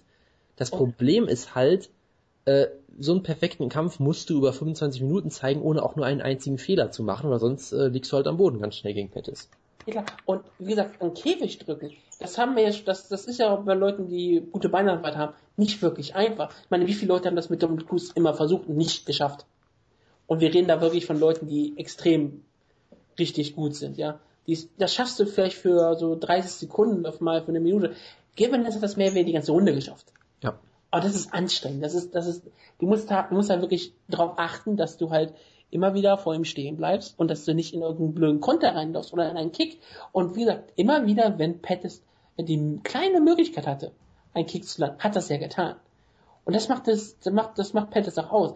Er nutzt, als, er ist einer der besten Offensivkämpfer, die ich je gesehen habe. Oh ja. Man, man sagt hier, dass er durchaus defensiv Probleme hat, aber jeder Kämpfer hat irgendwie eine kleine Schwäche. Und gerade auf diesem hohen Niveau, da suchst du natürlich auch die kleinen Fehler, die er hat. Und diese, diese kleinen Fehler, die können natürlich auch nur absolute Elite-Kämpfer ausnutzen. Und Melendez hat hier eigentlich in seiner Niederlage eigentlich bewiesen, dass er ein absoluter Titelkämpfer weiterhin ist. Und er, für mich hat er in seiner Niederlage mehr Respekt gewonnen als in vielen seiner Siege. Auch wie er mit der Niederlage dann umging. Aber ja, es ging ja in die zweite Runde und eigentlich war alles, äh, was ja eigentlich ähnlich. Und dann hat Melendez den Takedown versucht und Anthony Pettis hat mehr oder weniger durch gutes Ab mit, durch, durch einen Sprawl das, äh, den Kopf von Melendez in die richtige Position bewegt für eine Guillotine. Weil Melendez ging eigentlich richtig den Takedown ran mit dem Kopf auf zur Brust, damit er nicht in die Guillotine fallen kann. Und dann hat ihn Pettis mit den Armen immer wieder zur Seite wegbewegt, so dass Melendez äh, halt seinen Kopf wegbewegen musste und zack, war eine Guillotine drin. Und ja. die war fest. Wobei es ja schon ein bisschen früher angefangen hat. Also, was du halt in Runde 2 gesehen hast, Melendez wollte halt weiter diesen Stil natürlich gehen. Und was du bei Melendez halt oft siehst, was einfach, weiß nicht, das liegt einfach an seiner Persönlichkeit, tippe ich mal, der möchte mit dir brawlen. Der ist ein richtig guter Boxer, aber er möchte auch brawlen. Er ist auch technisch gut, aber er möchte brawlen. Das hat gegen Diego Sanchez hat ihn das schon fast zum, ist ihm das schon fast ja, zum Verhängnis geworden. Ja, weil er das immer machen, genau, weil er immer wollte, weil er dachte, genau. er wollte nicht reingehen, er wollte das machen. Genau. Also ich sag mal so, du, er musste das auch dahingehend machen, weil er musste ja äh, Respekt von Pettis für sein Boxen bekommen, damit er ihn am Käfig stellen kann und dann seine Takedowns versuchen kann. Das heißt, in Runde 1 hat er es perfekt gemacht hat auch da natürlich, musste auch da schon hohes Risiko fahren, wurde auch ein paar Mal gut gekontert und so weiter, aber das musst du halt machen, weil anders kriegst du Pettis nicht. In Runde 2 wurde er halt, fand ich, ein bisschen übermütig vielleicht, dass er halt teilweise wirklich extrem wilde Schwinger äh, angesetzt hat und so weiter und so fort. Und Pettis hat ihn mehrmals richtig gut gekontert mit seinem Boxen, hat ihn vorher, glaube ich, schon einmal gerockt. Und dann hat er ihn halt mehr oder weniger fast ausgenockt im ja, Prinzip hat ihn schon. Gerockt vorher. Genau, und dann hat er ihn halt nochmal fast ausgenockt im Prinzip. Pet, äh, Melendez wollte sich halt retten, er geht halt zu seinem Instinkt. Der Instinkt ist halt ein Takedown versuchen, weil er halt Ringer ist. Und der Takedown-Versuch war halt nicht wirklich gut. Okay. Aber er macht, er macht alles, alles erst richtig und dann sorgten Schläge und die Position von Pettis dazu, dass er erst in diese Position gebracht wurde, dass er genau. die Guillotine landete. Genau. Und ich meine, das war das Perfekte daran. Ich meine, diese kurz, das war ja nur so ein paar Sekunden, äh, ein paar Millisekunden haben halt dafür gesorgt, dass der Kampf entschieden war. Genau. Und da hast du halt gezeigt, also ist wirklich, Pettis ist offensiv einer der brillantesten Kämpfer, die, man, die ich je gesehen habe, weil er halt diesen einen Fehler so perfekt ausgenutzt hat und das Ding ist, er finisht Leute, die sonst niemand finishen kann. Melendez das so war das erste Finish von Melendez, ja, oder? Genau, und Bendo zum Beispiel wurde auch gesagt, den kann man nicht submitten, das können vielleicht Grappler in einem Grappling-Turnier, aber im MMA geht das nicht. Hat ihn locker mal submitted mit einer Armbar. Er hat Cerrone ausgenockt, was auch eigentlich nicht geht. Und, er, und er, so weiter er und so fort. die dann auch mit simplen Submission-Moves, in ja. Anführungszeichen. Ja, also das mache ich jetzt nicht im Sinne von, dass ich schwach bin, sondern im Sinne von, das sind die ganz, das sind die Basics. Das, das, das wurde ja, das wurde ja von Joe Rogan, glaube ich, oder von irgendwem wurde das auch mal gesagt. So, was denkst du, wie oft hat Jake Shields mit Gilbert Melendez in seiner Karriere wohl eine Guillotine? Äh, das hat auch Gilbert Melendez ja auch genau. gesagt, dass er, ich glaube, dass er von einer Guillotine zermittelt wurde. Genau, also es ist äh, unfassbar. Aber die Routine tötet dich. Unfassbar guter Finisher einfach nur und extrem beeindruckend. Deshalb hoffe ich einfach mal, dass er jetzt auch mal fit bleibt. Ja, wenn er fit bleibt, dann kann der seine Legende hier aufbauen und dann kann er auch noch zum Star werden, bin ich mir auch völlig sicher. Er hat halt so ein bisschen das gewisse etwa. Es fehlt ihm dieses klare Charisma, es fehlt ihm so, dass er, er kann keine wirklich gute Promo halten. Aber er hat, er hat das Aussehen dafür, er hat den Kampfstil, den es ganz dringend braucht und er hat Gegner. Er hat Gegner, die genauso spektakulär sind wie ihn. Es hat Gegner, die ein bisschen, äh, ein bisschen mehr Farbe ins Spiel bringen. Ich meine, Anthony Pettis, wenn er mal Glück hat und irgendwann gegen Donald Cerrone antreten könnte, das wäre so ein gut, wunderbarer Kampf dafür die Titel. Für ihn. Also es wäre ein dankbarer Kampf für die Promotion. Aber was machst du jetzt mit ihm? Du hast aktuell wahrscheinlich nur so zwei Leute, die so einfallen, Dos Anjos und Nurmagomedov. Und ähm, Nurmagomedov, wer noch was? Du hast, du hast drei Leute. Also Nurmagomedov ist halt aktuell, glaube ich, immer noch verletzt. Da weiß ich nicht, wann der wieder fit ist. Ja. Äh, du hast natürlich den Sieger von ähm, Dos Anjos gegen Nate Diaz, was wir gleich noch previewen müssen. Stimmt, der kämpft gegen Nate Diaz, ja, ähm, richtig. Und du hast natürlich im Januar Donald Cerrone gegen Miles Jury. Ja. Ich, ich glaube nicht, dass Miles Jury einen Title bekommen würde, wenn er Donald Cerrone besiegt. Das ist nochmal eine andere Frage, aber du hättest den Kampf auf jeden Fall. Das ist richtig. Ja gut, er könnte, er könnte reinrutschen, klar. Donald Cerrone, ich bin bei Cerrone auch nicht sicher, ob er wirklich jemanden Title bekommen würde. Bin mir nie bei Cerrone ich weiß immer nicht, ob die ihn so gerne da sehen wollen, aber es, es wäre halt ein perfekter Gegner für Pettis von seinem Stil her und von der Promotion, was Seone würde ihn, glaube ich, sehr viel abnehmen und er wäre, glaube ich, sehr dankbar da. Aber ähm, vom Gegner, vom Kampfstil her, Ich glaube nur Goneo würde Pettis unter richtig Probleme setzen. Das ist auch der einzige, bei dem ich stilistisch so wirklich eine Chance sehe. Aber auch da, er muss es halt über 25 Minuten perfekt Klar. machen. Ne? Das ist halt extrem schwierig, weil man hat es ja gesehen, wenn du einen Fehler machst, kann es ganz schnell vorbei sein. Deshalb äh, würde ich Pettis auch da als deutlichen Favoriten sehen, aber Oh. das wäre auf jeden Fall ein sehr interessanter Kampf. Wir haben gesehen, wie er eine Guillotine holen kann gegen jemanden, der ein sehr guter Ringer ist, eine sehr gute Submission-Verteidigung hat. Ja. Und Anjos hat bisher richtig viele Leute einfach zu Boden genommen und ohne Probleme gehabt. Hat Dos Anjos klar besiegt, wie gesagt. Das spricht ja schon nur allein dafür. Petili hat er auseinandergenommen und Petili ist ein richtig schwerer Lightweight und er hat ihn einfach durch die Gegend geworfen, zum Teilweise. Er ist halt wirklich das, das stilischste Gegenspiel, was du brauchst, wahrscheinlich für Pettis. Und das würde sehr viel, be dieser Kampf wäre sehr, sehr interessant. Und Murinov möchte diesen Kampf, hat ja auch mehrfach Pettis darauf angesprochen. Pettis hat diesen Kampf auch schon zugestimmt. In einer, auf irgendeiner Presseveranstaltung, mehr oder weniger. Ich, ich weiß nicht, ob sie so lange warten wollen, wenn Murinov nicht fit wird. Weil du musst das Eisen spießen, solange es noch hält bei ähm, Anthony Pettis. Und wir wissen nie, wie lange sein Knie hält. Und deswegen, sobald er, solange er kämpfen kann, muss er Kämpfe gebuckt bekommen. Ja. Den kannst du nicht irgendwie nochmal zwei Monate zur Seite packen und sagen, okay, wir warten jetzt mal kurz ab. Entweder du kriegst es nur Genedov oder du, du kriegst jetzt den Sieger von Cerrone und Jury oder halt ähm, Dos Anjos. Ja. Oder auch meinetwegen Nate Diaz. Nein, okay. Nate Diaz jetzt vielleicht nicht. Das und wäre das auch, ein, wäre das, auch das, schwierig, schwierig Stellenschutz zu geben, Also- der ja eigentlich gegen Nurmagomedov verloren hat. Nate Diaz wäre auch ein dankbarer Kampf für Pettis, sagen wir es mal so. Das Aber wäre ja. auf jeden Fall ein stilistisch einfacher Kampf für Pettis. Ja. Nichts gegen Nate Diaz und ich, er ist ein Top-Kämpfer, aber ich glaube, Nate Diaz hätte gegen die Offensive von Pettis nichts gegen zu setzen. Okay. Nate Diaz ist nicht sein Bruder. Sein Bruder wäre schon wieder so eine Sache, wo ich auch denke, okay, ich glaube auch nicht, dass er gewinnen würde, aber der würde wahrscheinlich größere Probleme haben. Aber ja, das ist die Lightweight Division und das ist Anthony Pettis, einer der äh, beeindruckendsten Champions überhaupt. Auf jeden Fall, ja. Auch einer der beeindruckendsten Kämpfer überhaupt ist der Bart von Travis Brown. Äh, ja. der Mike Knox Kämpfer. Er hat auch einen sehr, sehr beeindruckenden Trainer, der mehr oder weniger ihn die Kampfpromotion abgenommen hat und mehr oder weniger auch mit Brandon Schaub sich eine Sterne lieferte bei, der, bei den Weigh-Ins. Es war sehr interessant. Ähm, auf jeden Fall kam Happerbaum raus gegen Brandon Schaub und hat ihn, glaube ich, das ähm, ist beim Brown Pound auf Brandon Schaubs Körper fast eingeschlafen. Ich glaube, Schaub hat sich darüber am Ende auch beschwert, warum er noch nicht gefinisht wurde. Und dann war der Kampf vorbei. ja, was soll ich dazu noch sagen? Brown hat ihn ausgenockt wie getippt und ehrlich gesagt möchte ich jetzt gar nicht groß was dazu sagen, weil die Show schon wieder so ewig lang ist. Ja, aber das wollen die Zuhörer. Uns, unsere Zuhörer und Zuhörerinnen, ja, die wollen hören, wie wir äh, darüber freuen, dass Brandon Schaub sich ausgenockt wurde. Ja, gut. Gerade wenn Jojo nicht da ist. Jojo ist regt gerade so auf, dass er nicht bei dieser Show. Ich wirklich, das, das war wirklich total geil, wie Brown ihn zu Boden schlägt und dann irgendwann den Rücken so bekommt und auf den Rücken mehr oder weniger liegt und immer mal wieder so ein bisschen drauf einschlägt und Brandon Schaub einfach nur so lag, sich nicht verteidigt hat, sich ab und zu beim Ringrichter beschwerte, weil wegen ähm, Schläge auf den Hinterkopf, aber was willst du machen, wenn du da so flach liegst und Brown einfach ein bisschen noch mehr drauf schlug und dann wurde der Kampf abgebrochen. Das war ein, das war das langweiligste Finish, was ich je sah. Also wirklich, äh, Travis Brown hatte keinen Bock auf diesen Kampf. Er wirkte, als wäre er Gunnar Nelson. ja, das ist doch, äh, hat doch gut funktioniert. Jemand, der nie wirkt, als wäre er Gunnar Nelson, ist Todd Duffy, ja? Todd Das ist Duffy. richtig, ja. Ich habe ja, auch- ich überlege gerade, habe ich im Preview nicht sogar gesagt, dass er ihn in 30 Sekunden ausnockt oder Ja, ja, sowas? ungefähr. Das äh, hat, hat ja ganz gut gepasst. Also er hat einen Schlag gelandet und der Kampf war vorbei. Ich fand super, wie ähm, Joe Rogan mit dem Kampf, an- der Vorkampf war ja Tony Ferguson gegen Epic Torino, beide schnell Lightweights und sofort sagte ähm, Joe Rogan Kampf, oh, Todd Duffy und Anthony Hamilton look, are looking stiff. Ja, Und ich dachte, ja, das haben Heavyweights so an sich. Und gerade diese Heavyweights haben das so an sich. Ich finde auch super, dass Todd Duffy wirklich langsam wirklich zu Todd Duffy geworden ist. Dass es keine Lücke zwischen Todd und Duffy gibt. So wird er meistens immer kommentiert. genau. Er ist einfach Duffy.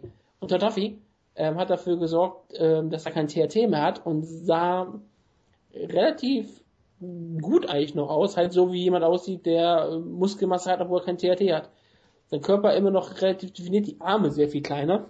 Äh, sehr viel ähm, sehr viel mehr so Muzzle Gut, sehr viel mehr, ähm, dass es mehr so wirkt, dass es halt ein bisschen mehr äh, wabbelte, aber es war halt trotzdem noch ein massiver Mensch. Aber gut, er, Und wenn er der war mich halt, trifft- er war halt auch lange verletzt oder Ja, krank klar. oder was auch immer. Das Und- muss jetzt auch nicht daran liegen. Unbedingt. klar, na, na, aber ist immer so, wenn er dich trifft, dann haut er halt brutal hart zu. Wenn er nicht mal Croissant ist, wirst du halt meistens ausgenockt.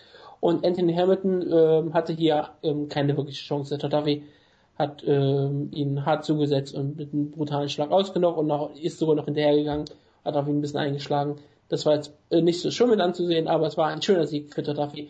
Team Schlag auf Ehrenmitglied. Schöner Sieg, freut mich. Ja, auf jeden Fall. Was mich auch immer freut, ist, wenn Abel Torillo besiegt wird. Das ist immer eine sehr schöne Sache. Gerade wenn er noch submitted wird. Oh ja. Wie viele Leute geschrieben haben. Ich, ich glaube, es war, ich glaube, es war der Big Band, der gesagt hat, Abel Torillo ist ein widerlicher Mensch, aber er ist so ein unterhaltsamer Kämpfer. Das ist halt diese, und das ist auch so, wie er gesagt das ist das MA-Paradoxum. Es ist meistens so. Viele der unterhaltsamsten Kämpfer, die kannst du nicht sympathisch finden. Und das ist immer die schwierig. Du musst halt entweder gucken, kann ich das ausschalten, was für Menschen das sind, oder kann ich das nicht? Apropos ausschalten, ich habe den Kampf ausgeschaltet. Okay. Und zwar in dem Moment, als Abel Trujillo ihn zu Boden geschlagen hat, habe ich gedacht, okay, das gucke ich mir nicht an. Und dann ja, habe ich, hab ich sehr, war ich sehr froh, dass ich gesehen habe, dass er das Ferguson doch noch gewonnen hat, aber das wollte ich mir echt nicht angucken in dem Moment. Ferguson hat ihn dann wunderschön mit einem Renegade Choke äh, zur Mitte. Es war eigentlich wirklich so, dass Trujillo die erste Runde klar dominiert hat und auch mit seiner Kraft und seiner doch er ist halt sehr massiv und sehr und hat gute Schlagkraft. Er ist auch kein schlechter Boxer, ein ganz schlechter ähm, aktiver Kickboxer. Aber das große Problem ist ja keine Kondition. In der zweiten Runde war der schon wieder so langsam, dass dann für Tony Ferguson kein Problem war, ihn auseinanderzunehmen und zu submitten. Und Tony Ferguson sieht halt aus wie jemand, der in der Lightweight Division, der in jeder anderen Division wahrscheinlich langsam so Richtung Top 10 gehen würde. Jetzt ist er, eine, er ist aber in der Lightweight Division und ich weiß gar nicht, wo der gerankt ist, wenn er überhaupt, wenn er überhaupt gerankt ist. Er ist aktuell nicht gerankt. Und das ist halt das Problem, was ein Tony Ferguson in dieser Division hat. Er ist eigentlich, wie ich finde, ziemlich solide. Er hat jetzt eine kleine, niedliche Siegesserie aufgebaut, nachdem er gegen Michael Johnson verloren hat. Bei Grios ist nichts besonders stark. Gut, es war mal ein Dark Show, Kikone ist es nichts besonders, aber Danny Castillo und Abel Trujillo, das sind beides ähm, nicht gerade einfache Gegner. Er hat sie beide besiegt. Und hey, was willst du machen? Ja, er ist ein Journeyman-Kämpfer in der, in der schwersten Gewichtsklasse überhaupt. Ja, also in jeder anderen Gewichtstasse wäre er auf jeden Fall keiner, aber ja, man, man, also ich, wäre langsam Top 10. Es, es, würde mich gar nicht überraschen, wenn aus ihm vielleicht doch nochmal ein Contender wird. Also jetzt nicht ein Titelherausforderer unbedingt, aber schon so ein Top 10, Top 15 Kämpfer, das glaube ich. Dazu hat er durchaus Potenzial. Er hat ja, glaube ich, auch oft Verletzungspech gehabt in letzter Zeit. Deshalb, ich bin mal gespannt, was aus ihm noch so wird, weil er ist unfassbar groß für die Gewichtsklasse. Er ist ein gefährlicher Grappler, er hat auch ziemlich gutes Boxen. Also der hat einen unangenehmen Stil für sehr viele Leute, glaube ich. Fazit der Main Card. Äh, es war eine gute Show, also ich sag mal. Es war eine kurze Show mal wieder, ne? Brown, Bis auf den Main Event halt. Ja, also Brown gegen Schaub hat mich halt nicht interessiert. Dafür gegen Hamilton ging sehr schnell, hat mich gefreut. Ferguson gegen Trujillo habe ich nicht geguckt, aber die Titelkämpfe waren sehr, sehr interessant. Also es war eine, eine sehr unterhaltsame Show eigentlich. Du hast das CM Punk Announcement, ne? das war ja wirklich in der Stimmt, das, auch dabei. Genau, das, das haben sie ja auf, auf im Free TV gehypt, dass du quasi mit dir den Pay-Per-View kaufen musst, um das Secret Announcement zu sehen. Und alle Leute haben gesagt, das wird der Reebok Deal sein, wir werden alle enttäuscht sein. Tja. Bis auf, bis auf Front, äh, Front Row Brian, den er sehr gerne mag, der hat gesagt, das wird ähm, 10 Punk. Hat aber sogar vorher gesagt. Tja. Einmal. Es ist ja auch egal. Es gab die Fox Sport 1 Card und die ist auch mit Kontroversen gesegnet, nämlich mehreren, wie mir gerade so spontan auffällt. Wir werden jetzt darauf eingehen. Es gab Rafael gegen Francisco Rivera. Ich fand die, ist, äh, die Promo wieder dazu total geil von, von Fox was mehr oder weniger nur ähm, hypte. Raya Faber ist einer der besten Kämpfer überhaupt. Der wird hier jemanden zerstören, den niemand kennt. Ja. Schaltet ein. Ja, ich habe mich so an, ich habe mich so an Frederick Traken gegen Homer Simpson erinnert. Ja, es ist, es war wirklich interessant, weil sie wirklich gar nicht erst versucht haben, Rivera zu hypen und Nö, dann gesagt, einer der unter, einer der bekanntesten Kämpfer in der in der Featherweight Division oder in, in, in, der UFC generell kämpft in der Bantamweight Division und wird jemanden brutal zerstören. Hier sind die zehn und der Gegner ist Francisco Rivera. Genau. Und das Absurde ist ja, sie, die UFC versucht so oft solche Kämpfe zu hypen und am Ende sind sie halt komplett einseitig. Und diesmal haben sie es gar nicht mehr versucht und der Kampf war dann auf einmal total interessant eigentlich. Weil Faber sah, fand ich, echt nicht gut aus und Rivera war auf dem Weg, den Kampf zu gewinnen. Sagst du, er hat die erste Runde gewonnen? Er hat für mich die erste Runde auf jeden Fall gewonnen, ja. Fun Fact, willst du Fun Fact wissen? Äh, niemand hat sich für ihn gescored. Genau. Ja, sehr gut. Er hat sich für mich auf jeden Fall gewonnen. Kein, hat, Punktrichter, kein einziger Punktrichter hat die Runde für Rivera. Also so oder so, auf jeden Fall Faber hätte normalerweise, würde man sagen, mit Rivera den Boden aufwischen müssen, würde man normalerweise denken. Äh, hat er halt nicht gemacht. Takedowns wurden alle gestoppt. Er hat ein paar Schläge äh, eingesteckt, ein paar Kicks also es war beeindruckend, weil Rivera sah so gut aus, wie er noch nie aussah. Gleichzeitig sah Faber halt auch nicht gut aus, weil vielleicht wird Faber einfach alt. Und dann gab's halt dieses ja Screwjob-Finish. Kind kann nicht alt werden. Kinder ja. werden nie alt. Und dann gab's halt das Screwjob-Finish, was auch sehr absurd war. Ja, da, ähm, da, äh, ich habe dann, wie gesagt, ein Review gehört von Alvarez und Melzer, wo sofort gesagt wurde, ah, es war ja keine Absicht von Faber. Ich dachte, ich bin mir da nicht sicher. Also er ist ja wirklich reingesprungen mit offener Hand. Es sah für mich wirklich aus, als er wollte aktiv in die Augen von Rivera. Ich sage jetzt nicht, dass es wirklich der Fall war, aber er ist da mit so völliger offener reingegangen, dass er das, dass er das Risiko voll in Kauf nahm. Und das ist für mich dann auch nicht nur ein klares Foul.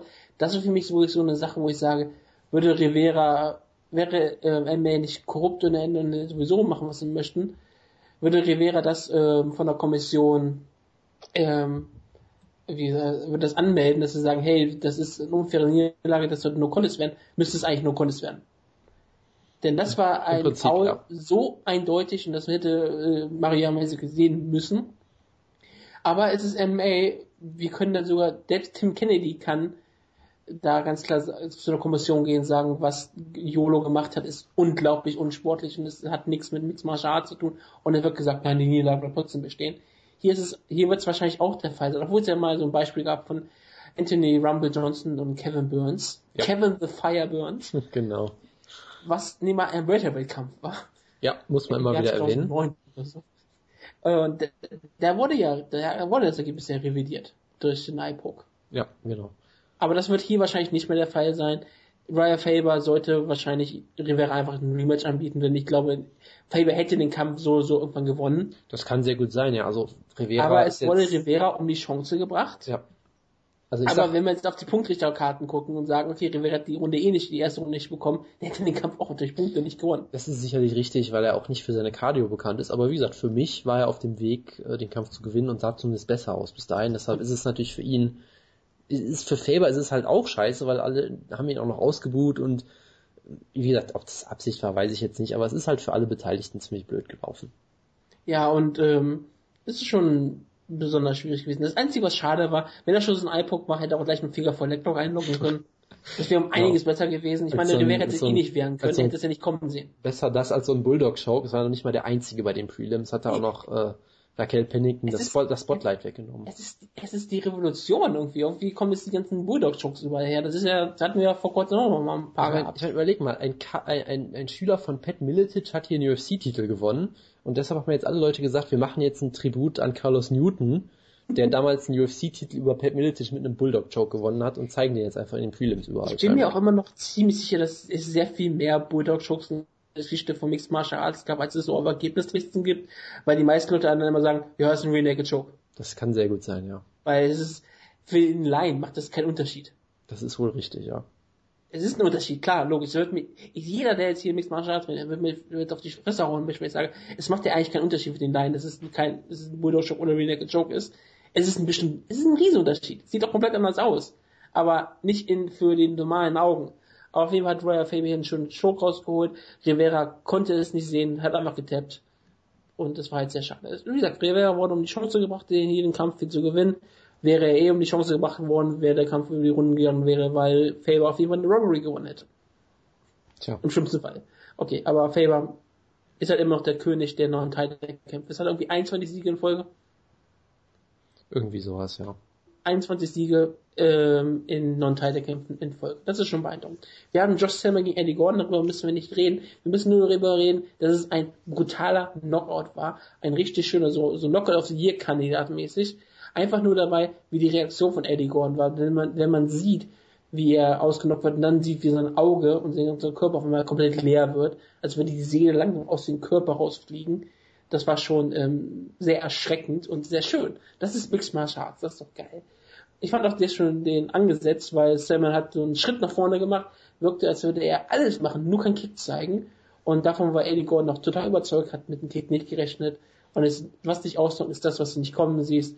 Und ja, der Kick war einfach nur klasse. Ja. Sonst du nichts dazu zu sagen? Äh, nee, sonst habe ich Was mich echt aufgeregt hat, dass wir beim Preview darüber nicht gesprochen haben. Wir hätten das total halten können. Wir haben in unserer Generation den Kampf gesehen, den wir immer sehen wollten. Anderson gegen Jones. ja? Genau, ja. Corey Beastin 28. Ja, ich kann das nicht. 25-8. Corey 25-8. Ey, das ist, das ist unglaublich, dass es auch noch vorgelesen wird. ja. Gegen Justin Lazy Bones Jones. ja, hervorragend. Alter, was für einen Sport verfolgen wir eigentlich hier? Okay, ich habe den Kampf nicht angeguckt. Manche haben gesagt. Corey Henderson sah eigentlich ziemlich gut aus. Und ich glaube ihm das. Er, er biestet ja relativ häufig. Ja. Dann hattest du Raquel Pennington gegen Ashley Evans Smith. Wir haben äh, bei Ashley Evans Smith letzte Woche nicht gesagt, dass sie die Frau war, die Fallon Fox besiegt hat. Das, Das- war ein wichtiger Fakt eigentlich, weil Das das, hat jeder, hätte das Unmögliche gemacht. Was ja nicht, wie gesagt, in, nicht möglich sein kann eigentlich für alle Leute. Und die hat es ja geschafft und sie kämpfte gegen Raquel Pennington, die eigentlich nicht besonders gut ist und die scheinbar auch einen falschen Rekord oder sowas hatte. Ähm, offiziell ist der Kampfrekord auf jeder Seite, auch auf Wikipedia vorher gewesen, 4-4. Ne? Hm. Okay. Angekündigt wurde sie als 4-5. Das ist interessant. Die haben irgendwoher eine Niederlage, die keine Na Seite der Welt hat. Nicht Sherlock, nicht Wikipedia, nicht andere Newsseiten. Hm. Keine hat Pennington mit negativem Rekord. Außer die UFC. Tja. Weißt du, wen Raquel Pennington in den ersten UFC, in den ersten MMA-Kampf jemals besiegt hat? Nein. Kim Couture. Sehr gut. Und das, so hat sie auch mit Ash, ähm, Ashley Evans Smith aufgeräumt. Der Kampf war jetzt nicht besonders interessant. Das Interessante war das Finish. Es war ein Bulldog-Choke, oder wie man schon sagt, das war kein Bulldog-Choke, der Arm war nicht mal wirklich drin. Deswegen ist es eigentlich nur irgendwie ein Side-Headlock. Also er hat mit einem Side-Headlock gewonnen, indem sie äh, äh, Ashley Evans Smith ähm, zur Aufgabe zwang. Das Lustige daran war ja, das lustige Anführungszeichen natürlich logischerweise, dass Ashley Evans Smith tappen wollte und im Tappen eingeschlafen ist und dann mit, mit Kopf voran auf den Boden krachte, wirklich wie so ein, ähm, wie ein Brett und dann auf dem Boden lag, Nase eingedrückt und all sowas. Und ähm, das passierte genau eine Sekunde vor Schluss, oder eigentlich passierte das genau mit der Ringglocke. Die Ringglocke tönte und es ging in die Werbung für die USA. Und keiner sah, dass der Kampf vorbei war. Die haben sofort in die Werbung geschaltet bei Fox und deswegen haben sie erst erfahren, dass der Kampf vorbei war, als die Werbung vorbeiging. Und ja, Ashley Evans Smith ist eingeschlafen. Das ist ein wunderbares Film. Also es ist wirklich so, die Wiederholungen, die man sagen, waren beeindruckend, weil man wirklich sieht, wie sie ein, wie sie tappen möchte. Sie geht ja wirklich hoch mit den Armen, so als würde sie auf den anderen Arm hauen wollen. Arm schläft ein, Körper fällt zu Boden wie ein Baum und Pennington gewinnt so den Kampf. Ja, es war auf jeden Fall ein extrem spektakuläres Finish, ja. Also, es ist- ähm, daran wird man sich auch noch ein bisschen dran erinnern. Das ist so, das ist so ein Finish, was, wo ich immer sage, das ist für mich so Submission des Jahres Potenzial. Einfach nur, weil ich die Submission dahinter total geil finde. Das ist ja total ähm, schön schlafen gegangen. Und es ist hier ja auch nichts passiert, deswegen kann man ja jetzt darüber so ein bisschen an für sich lachen. Ich meine das gar nicht, ich meine das nicht bösartig in dem Fall. Nee. Ähm, viele Leute haben gesagt, wäre das ähm, zur Zeit gewesen, wo die UFC verfolgt worden wäre von so von den ähm, von den Medien, da wäre die UFC jetzt tot, weil das waren, es gibt diese wunderschönen Bilder, wie sie da liegt, wie eine Leiche am Boden, Kopf drauf, überall Blut im Ring verteilt. Und der Ref steht über ihr wie so ein Polizeibeamter, der gerade eine, äh, einen Tatort äh, untersucht oder so, ja. Ja, total, total großartig. Ja, Raquel Pennington, wir äh, alle dachten, sie ist nichts Besonderes, sie ist auch weiter nichts Besonderes, aber sie hat den Kampf gewonnen, das freut uns doch alle. Ja. Hast du die Fight Pass Kämpfe gesehen? Hast du Sergio Pettis gesehen? Ich habe Sergio Pettis natürlich gesehen. Ähm, Hat wieder alle Leute nicht beeindruckt, ne?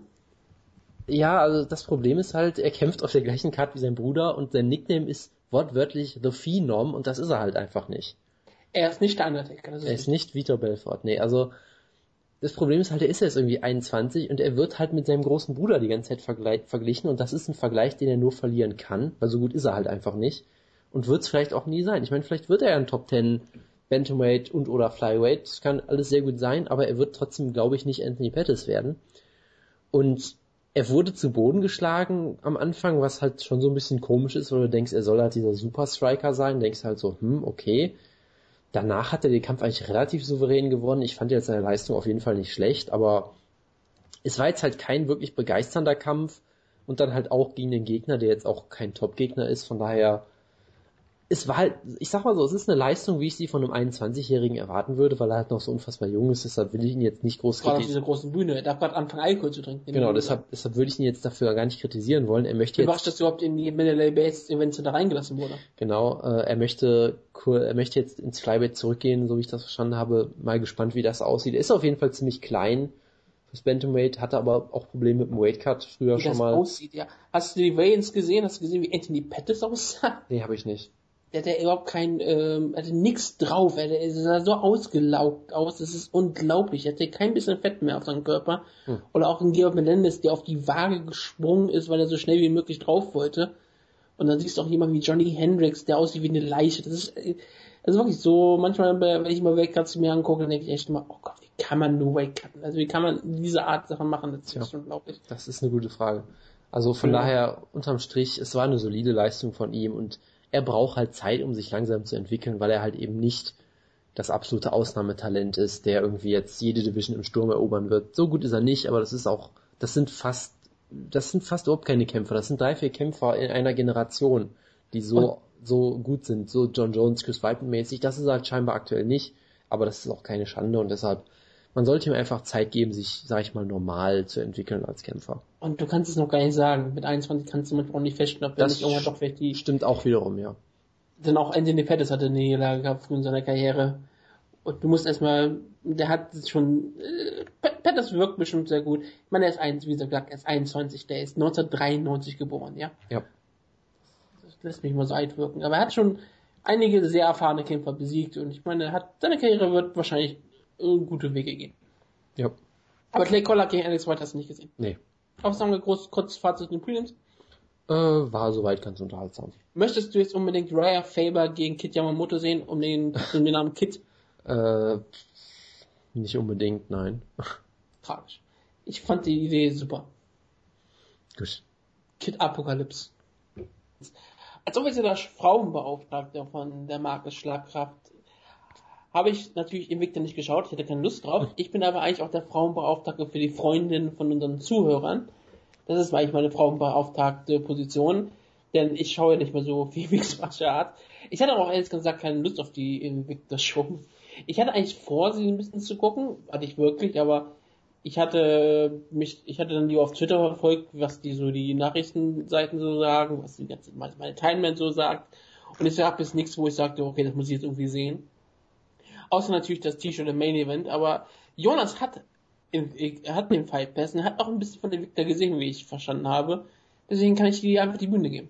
Ich wollte jetzt eigentlich nicht drüber reden, aber okay. Nein, aber du kannst, wir, wir haben ein Preview gemacht, ich wollte nur kurz, ja. dass wir fünf Minuten oder zwei Minuten, was immer du kurz sagen wolltest, kurz rauspressen. Äh, der Main du wolltest über Klamotten reden? Nein, wollte ich nicht. Nein, nein, wollte ich nicht. Der Main Event war sehenswert, der war ziemlich gut und sehr unterhaltsam. Wer war denn der Main Event? Du kannst auch mal einen Namen benutzen. Äh, Michelle Watterson gegen die Herausforderin, dessen Namen ich schon wieder vergessen habe. Das Deswegen ist habe ich Problem. auch gesagt, hoff, dass du es Ja, weißt. natürlich. Ähm, Tiburcio Herika heißt die gute. Die 21 oder so ist. Genau, die dann den Titel gewonnen hat per Guillotine Choke, was natürlich im Nachhinein sehr passend ist.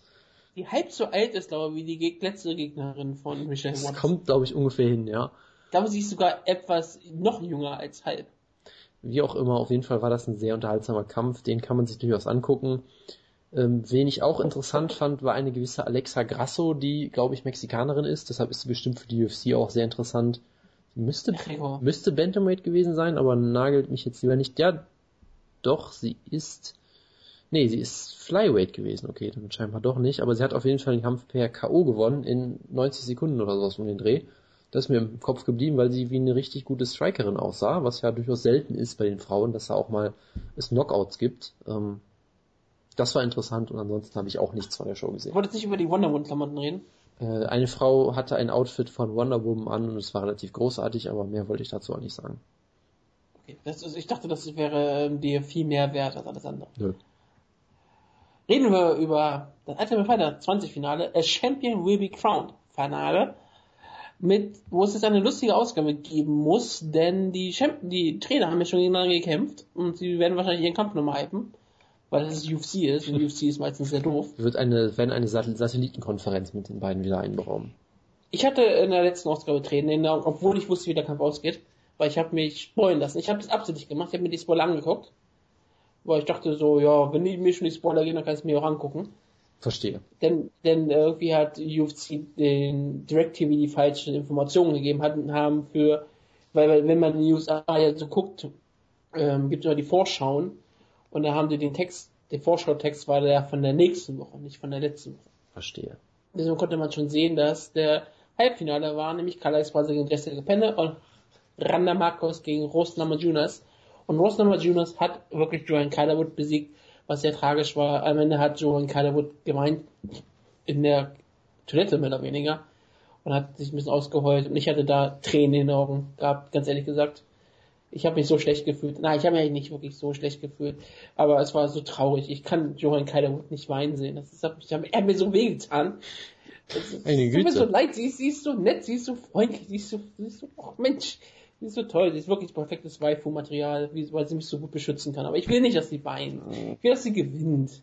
Aber sie hat halt einen Kampf verloren gegen Rose Namajunas und Rose Namajunas hat hier wirklich bewiesen, dass sie eigentlich ziemlich, ziemlich gut geworden ist. Sie hatte mal gegen Tisa Torres damals ja verloren und Tisa Torres ist ja hier mehr oder weniger eine Jobberin. Aber ähm, Namajunas absolut klasse gegen Kyla Wood. Sie, sie hat einfach Joanne nicht erlaubt, ihren Stil zu kämpfen. Wie wir auch mit ähm, Guillermo Menendez und äh, Guillermo Menendez und Independence angesprochen hat. Nur hat Namajunas die ganze, auch in der zweiten Runde noch geschafft. Komplett anders natürlich, aber auch sehr viel Clinch, sehr viel Brawl rausgezogen und hat einfach Joanne ihre Distanz nicht finden lassen, hat ihren Grappling-Match am Boden aufgezwungen und im Käfig und da gewann Namajunas meistens. Und was noch viel beeindruckender war, gab es mal Striking und weil Kyla Wood nicht ihre, ihre Distanz fand, hat Namajunas sehr viel Schläge gezeigt, die hart getroffen haben. Und Kyla Wood war davon glaube ich auch sehr überrascht und dass, dass, dass sie im Striking Namajunas selbst schlecht aussah und es war halt ein ziemlich eine unfassbar beeindruckende Leistung von Namajunas, die sich hier wirklich hochkatapultiert hat in, den, in meinen Augen. Es ist keine, deswegen auch nicht weiter schlimm. Ich bin zwar großer Joanne Calwood-Fan, wie man ja auch merkt, aber natürlich, irgendwann verliert man mal Kämpfe und hat der Calwood auch selbst gesagt, solange der Kampf gut ist, ist es ja nicht alles verloren. Und der Kampf war sehr gut. Und ja, irgendwann verliert man mal, es war ihre erste Niederlage überhaupt und es ist nicht mal eine offizielle Niederlage. Also wer erinnert sich bitte daran? Sie kann jetzt zwar nicht direkt die erste Championessin werden, aber das ist ja auch nicht weiter schlimm. John, Ross Jr. hat den Kampf klar verdient gewonnen mit einer wunderbaren Submission und ja, klasse gemacht. Ja, auf jeden Fall. Also ich fand es auch extrem beeindruckend, wie sie halt, wie schon gesagt, Calderwood komplett aus dem Konzept gebracht hat und ihr komplett ihren Stil aufgezwungen hat. Ich meine, äh, in, der, in der Rundenpause hat Pettis ja das ganz gut eigentlich gemacht, hat Jojo gesagt, hey, du musst deine Distanz finden, nicht auf sie zustürmen, sondern find deine Distanz, zeig irgendwie Kicks und weiß ich nicht was. Das hat auch ziemlich gut funktioniert dann am Anfang der zweiten Runde, aber irgendwann ist sie halt doch wieder in diesen Rhythmus reingefallen. Weil Namajunas halt immer wieder schlau agiert hat. Genau, dann hat Jojo war ja im Clinch, da sah sie auch richtig gut aus mit ihrem Muay Thai Hintergrund, aber hat sie dann wieder zu Boden genommen. Und das ist halt ein echt großer Fehler, weil die Guard von Rose ist halt extrem gefährlich und Ich weiß ja nicht, ob sie wirklich zu Bogen genommen hat oder Namajunas halt mehr oder weniger ja, auch das auch aufgezogen hat. das kann, das kann auch sein, ja. Auf jeden Fall ist die Guard von Rose extrem gefährlich und äh, Calderwood ist halt im Grappling noch nicht so ganz stark, kommt natürlich aus einem anderen Hintergrund. Und dann war der Kampf auf einmal vorbei und man hat in Realzeit gar nicht gesehen, was passiert ist, weil es so schnell ging. Was Ja. auch äh, sehr absurd war. Ich muss sagen, ich war auch ein bisschen traurig, weil ich Jojo auch absolut großartig finde. Aber ich mag Namajunas auch. Also von daher, es war für mich eigentlich das Finale des Herzens so ein bisschen, weil es eigentlich meine beiden Lieblingskämpferinnen sind. Meines Herzens sowieso. Und von Und dann daher, sitzen da John, äh, John Calderwood und Ace King Daly auf der Sendung. Genau. Ihr seid die beiden interessantesten Charaktere dieser Sendung. Ihr tja, seid beide nicht im Finale, das ist doch tragisch. tja, auf jeden Fall war es trotzdem natürlich ein sehr unterhaltsamer Kampf. Das Beste an der Sendung war natürlich, äh, das Beste an der Sendung ist natürlich, ähm, Rose Namajunas, äh, Litauen, ne? Bitte? Sie ist, sagt man, sagt ja, sie ist ja auch, kommt ja, kommt ja aus, ähm, nee, nicht, doch Litauen, ne? Also sie ist Amerikanerin und sie ist in Amerika aufgewachsen, ne? Aber häufig sagt man so diesen litauischen Hintergrund, den sie hat, ne? Okay. Und ich finde es immer lustig. Sie wird nie untertitelt, logischerweise, aber Joan Calderwood aus England, äh, aus Schottland, Tja, die muss natürlich untertitelt werden. klar. Obwohl sie so wunderschönes äh, Englisch spricht. Ja, halt nur sehr leise. Ich glaube, das ist, äh, ich würde daraus ausreden, aber das, das, das macht es doch viel, viel angenehmer. Sie ist nicht laut, sie ist leise und äh, verprügelt Leute meistens im Käfig. Gut. Ist ja nicht eigentlich perfekt? Ja, willst du vielleicht mal über Carla Esparza reden, bevor du hier komplett abdriftest? oh Gott, ich will. Er hat doch wieder so schöne Klamotten angehabt. Aber die, äh, Oh, nein. Die besten, Die Konzentrier dich. Hatte natürlich Eisen den länger mit dieser schönen Leggings, mit dem schönen Leggings. Gott, ich würde auch sagen, so, so ein Blumendeckel würde mir natürlich nicht stehen, aber wenn ich, wenn ich eine Frau wäre, würde ich nur solche Blumendeckels tragen und Hoodies. Gut zu so, wissen. Carla Esparza gegen Tisca Torres. Ja, Carla Esparza gewann. Das ist richtig, ja. es ist, da haben wir alle gesagt, oh Gott, war der Kampf irgendwie langweilig. Stimmt's denn zu? Ich fand ihn gar nicht so schlimm, muss ich sagen. Also, Esparza... Ich hab's auf Twitter so mitbekommen, alle gesagt, ja, okay, Carla Esparza gewinnt hier den Kampf gerade. Und ich dachte so, oh, okay, ich fand es eigentlich gar nicht mal so uninteressant. Also ich sag mal so, Esparza hat halt einen Stil, der darauf ausgelegt ist, dich zu neutralisieren, mehr als alles andere im Prinzip. Und es war durchaus interessant, weil ich sag mal, so eindeutig war der Kampf eben nicht, weil Tita Torres hat halt äh, immer ziemlich viele Takedowns gestoppt, hat das teilweise wirklich unfassbar großartig gemacht mit ihrer Dennis Siever Takedown Defense, wo sie auf einem Bein durch die Gegend Aber beim Sprung durch die Gegend springt. Genau, wo sie auch einmal irgendwie aus dem Single Leg sich rausgedreht hat und dabei in, in der Drehung dann einen Spinning Backfist gelandet hat und all solche Sachen. Das war schon sehr großartig. Aber, es aber Espasa, die lässt halt nicht locker. Du kannst irgendwie sieben Takedowns am Stück von ihr stoppen und zwar einfach stoppen. Die ist ja wirklich teilweise viel gegengefloppt, so richtig. Ist vollkommen egal, den achten bringt sie dann irgendwann doch durch und mehr braucht sie halt nicht, weil dann klebt sie halt wirklich an dir und du kriegst sie nicht von dir weg. Und ein bisschen Jack Shields mäßig, ne? Ja, genau. So ein bisschen also, Zeit Jack Shields. Irgendwie schon so ein bisschen. Sie klebt halt, liegt wie so ein Blanket auf dir drauf und Tisha Torres hat halt im Stand auch nicht wirklich viel geschafft. Deshalb, sie hätte fast, also wenn sie im Stand aktiver gewesen wäre und mehr gelernt hätte, hätte sie vielleicht so eine Decision gewinnen können. Oder wenigstens eine Runde stehen. Genau, weil Espasa halt auch nicht viel geschafft hat, aber es hat halt gereicht, weil im Stand war es halt relativ ausgeglichen und dann hat sie halt immer irgendeinen Takedown geschafft, hat die dann ein bisschen Clinch gehabt oder ein bisschen on top und das hat halt gereicht, um den Kampf zu gewinnen. Von daher, es war natürlich schade für Tisha, die ich halt auch sehr gerne mag, aber aus dem Kampf kann man durchaus was lernen. Und ähm, was ich ja interessant fand, ich habe einen Vergleich gesehen, wo jemand gesagt hat, ob sie quasi der El Aya Quinta der Staffel ist, in dem Sinne, dass sie halt ohne ihre typischen Corner-Leute von ATT ist es, glaube ich, irgendwie nicht so gut aussieht.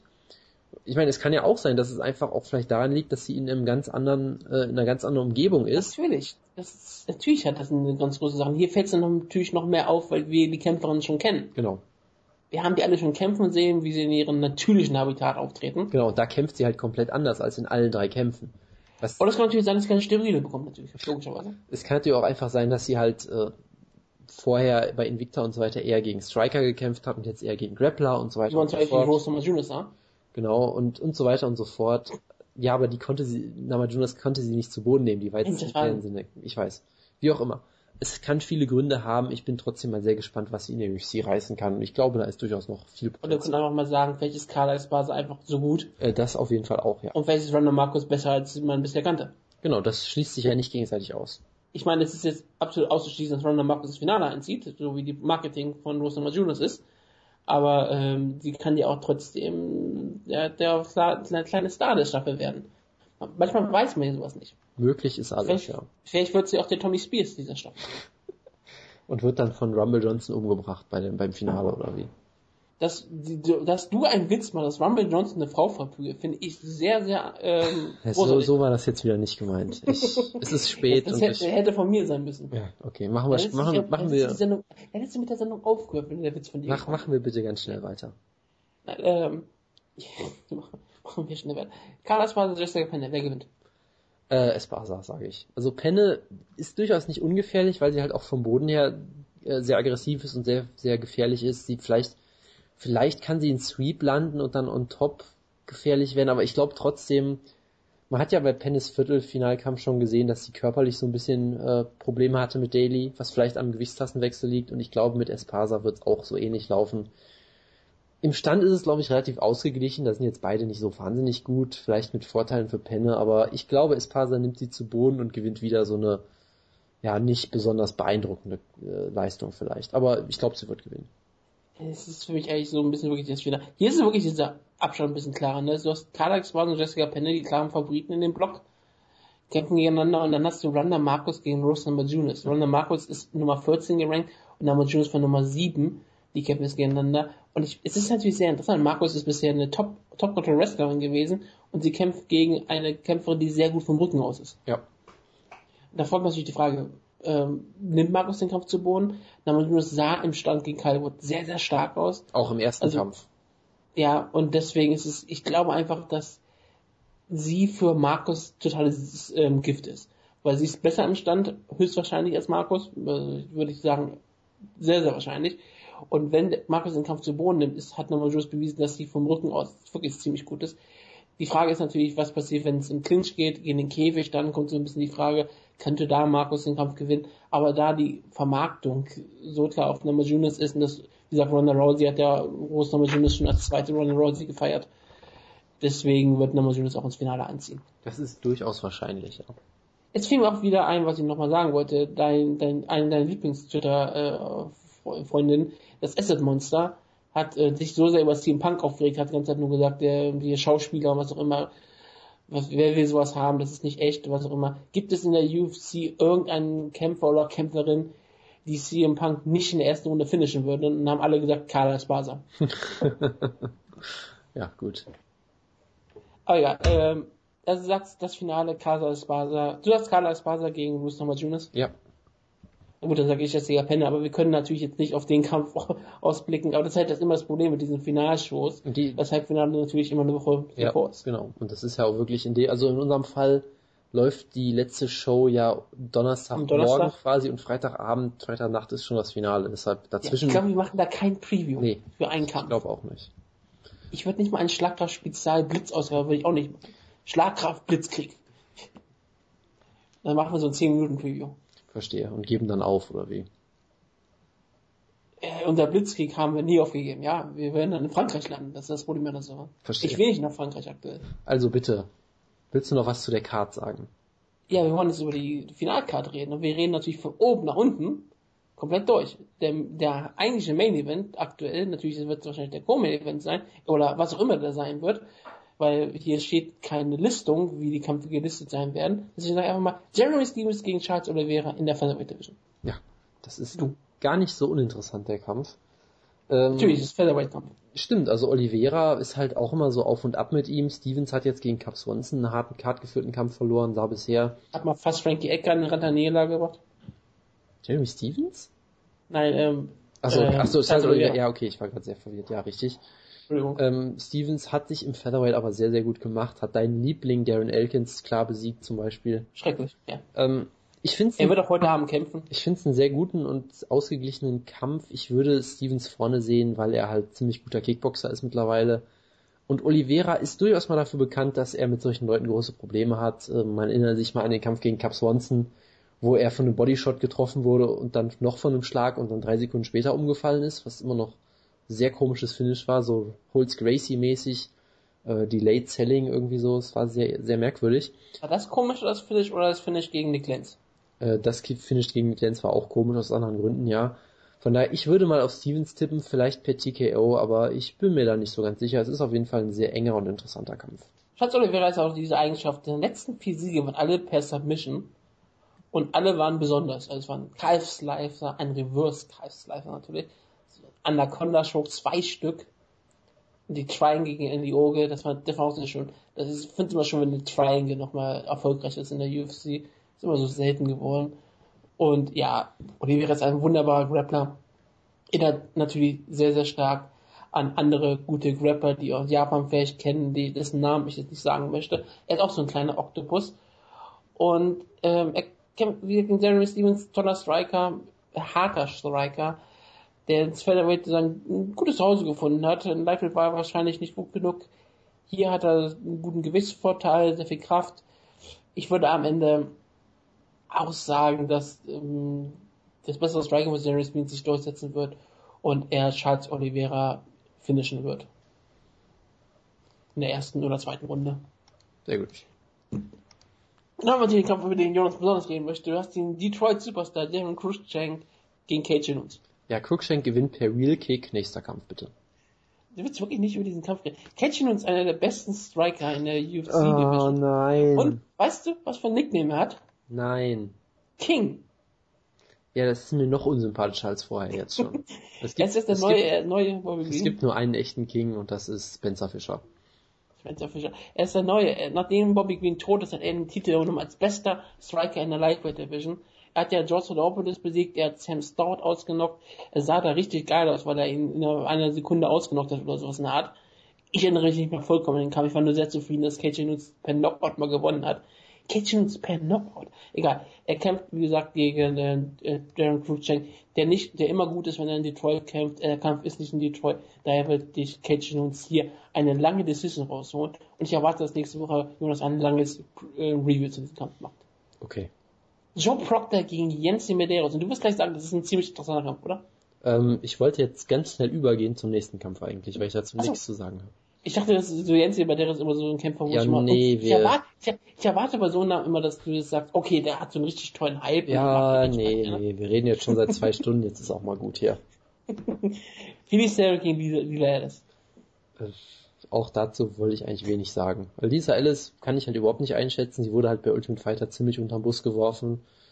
Um nicht zu sagen komplett. Und Felice Herrig ist halt, äh, weiß sich zu vermarkten. Als Kämpferin ist sie auch nicht besonders gut. Deshalb ist das Interesse auch da eher gering. Ja, aber ich glaube auch schon, dass Philly Sarah noch gut genug ist, dass sie Lisa Ellis wahrscheinlich besiegen wird. Helle ist ja auch nicht wirklich schlecht, das muss man ja mal dazu sagen. Sie ist halt nur so aufdringlich mit ihrer Vermarktung her, dass es halt nicht wirklich angenehm ist für sie manchmal zu sein, aber sie ist halt wirklich so eine Journeyman-Kämpferin. Sie ist auf einem soliden Niveau, ich erwarte eigentlich, ich denke schon, dass sie gewinnen wird. Und selbst wenn sie verliert, sie wird in der UFC bleiben. Da ist mal zu 100% die Sicherheit. Da ist von auszugehen, ja. Da ist der Tessia Torres gegen Angela Magana. Von Tessia Torres geht es eigentlich um sehr vieles. Denn sie hatte ja wirklich durch die Staffel vielleicht wirklich so ein bisschen an Auftrieb verloren. Sie war ja, wie gesagt, total gehypt. Sie war ja der nächste große Star von dem Victor, hätte einen Title-Shot bekommen. Alle Leute liebten sie. Und sie ist ja auch ziemlich gut weiterhin. Dann hatte sie den Kampf gegen Markus gesagt verloren. Hatte die weitere Chance bekommen, kämpfte jetzt gegen ähm, Sparsa, hatte da auch keine große Chance gehabt. Jetzt ist sie hier einmal fast so ein bisschen entscheidet, weil sie muss diesen Kampf mehr gewinnen, um vielleicht auch die ganzen ähm, Kritiker jetzt ähm, zu verstummen zu bringen. Ich meine, sie hat klar gewonnen, sie hatte viele gute Siege, wie gesagt, Paige Van Zandt, Rose Namajunas, Philly Sarek.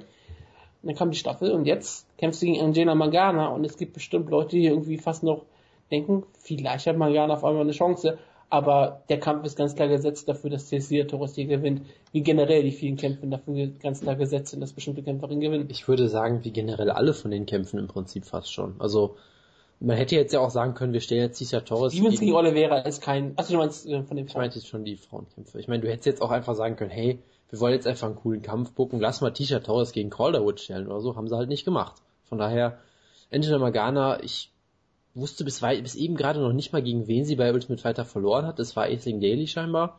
Ja. Äh, sie ist ja nur dafür bekannt, dass sie jetzt auf Twitter so ein bisschen so eine Chael-Son-Routine entwickelt hat oder irgendwie sowas. Ja, und sie hat ja schon Kämpfe gefordert gegen Micha Tate und all sowas.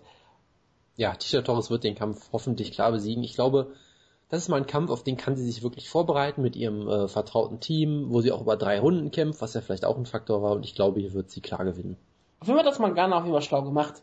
Weil sie hat auf jeden Fall sehr viel Aufmerksamkeit generiert, wenigstens auf Twitter, so dass selbst wenn sie verliert, dass sie vielleicht in den ähm, Division bleibt. Gerade weil die Division ist eher noch so jung.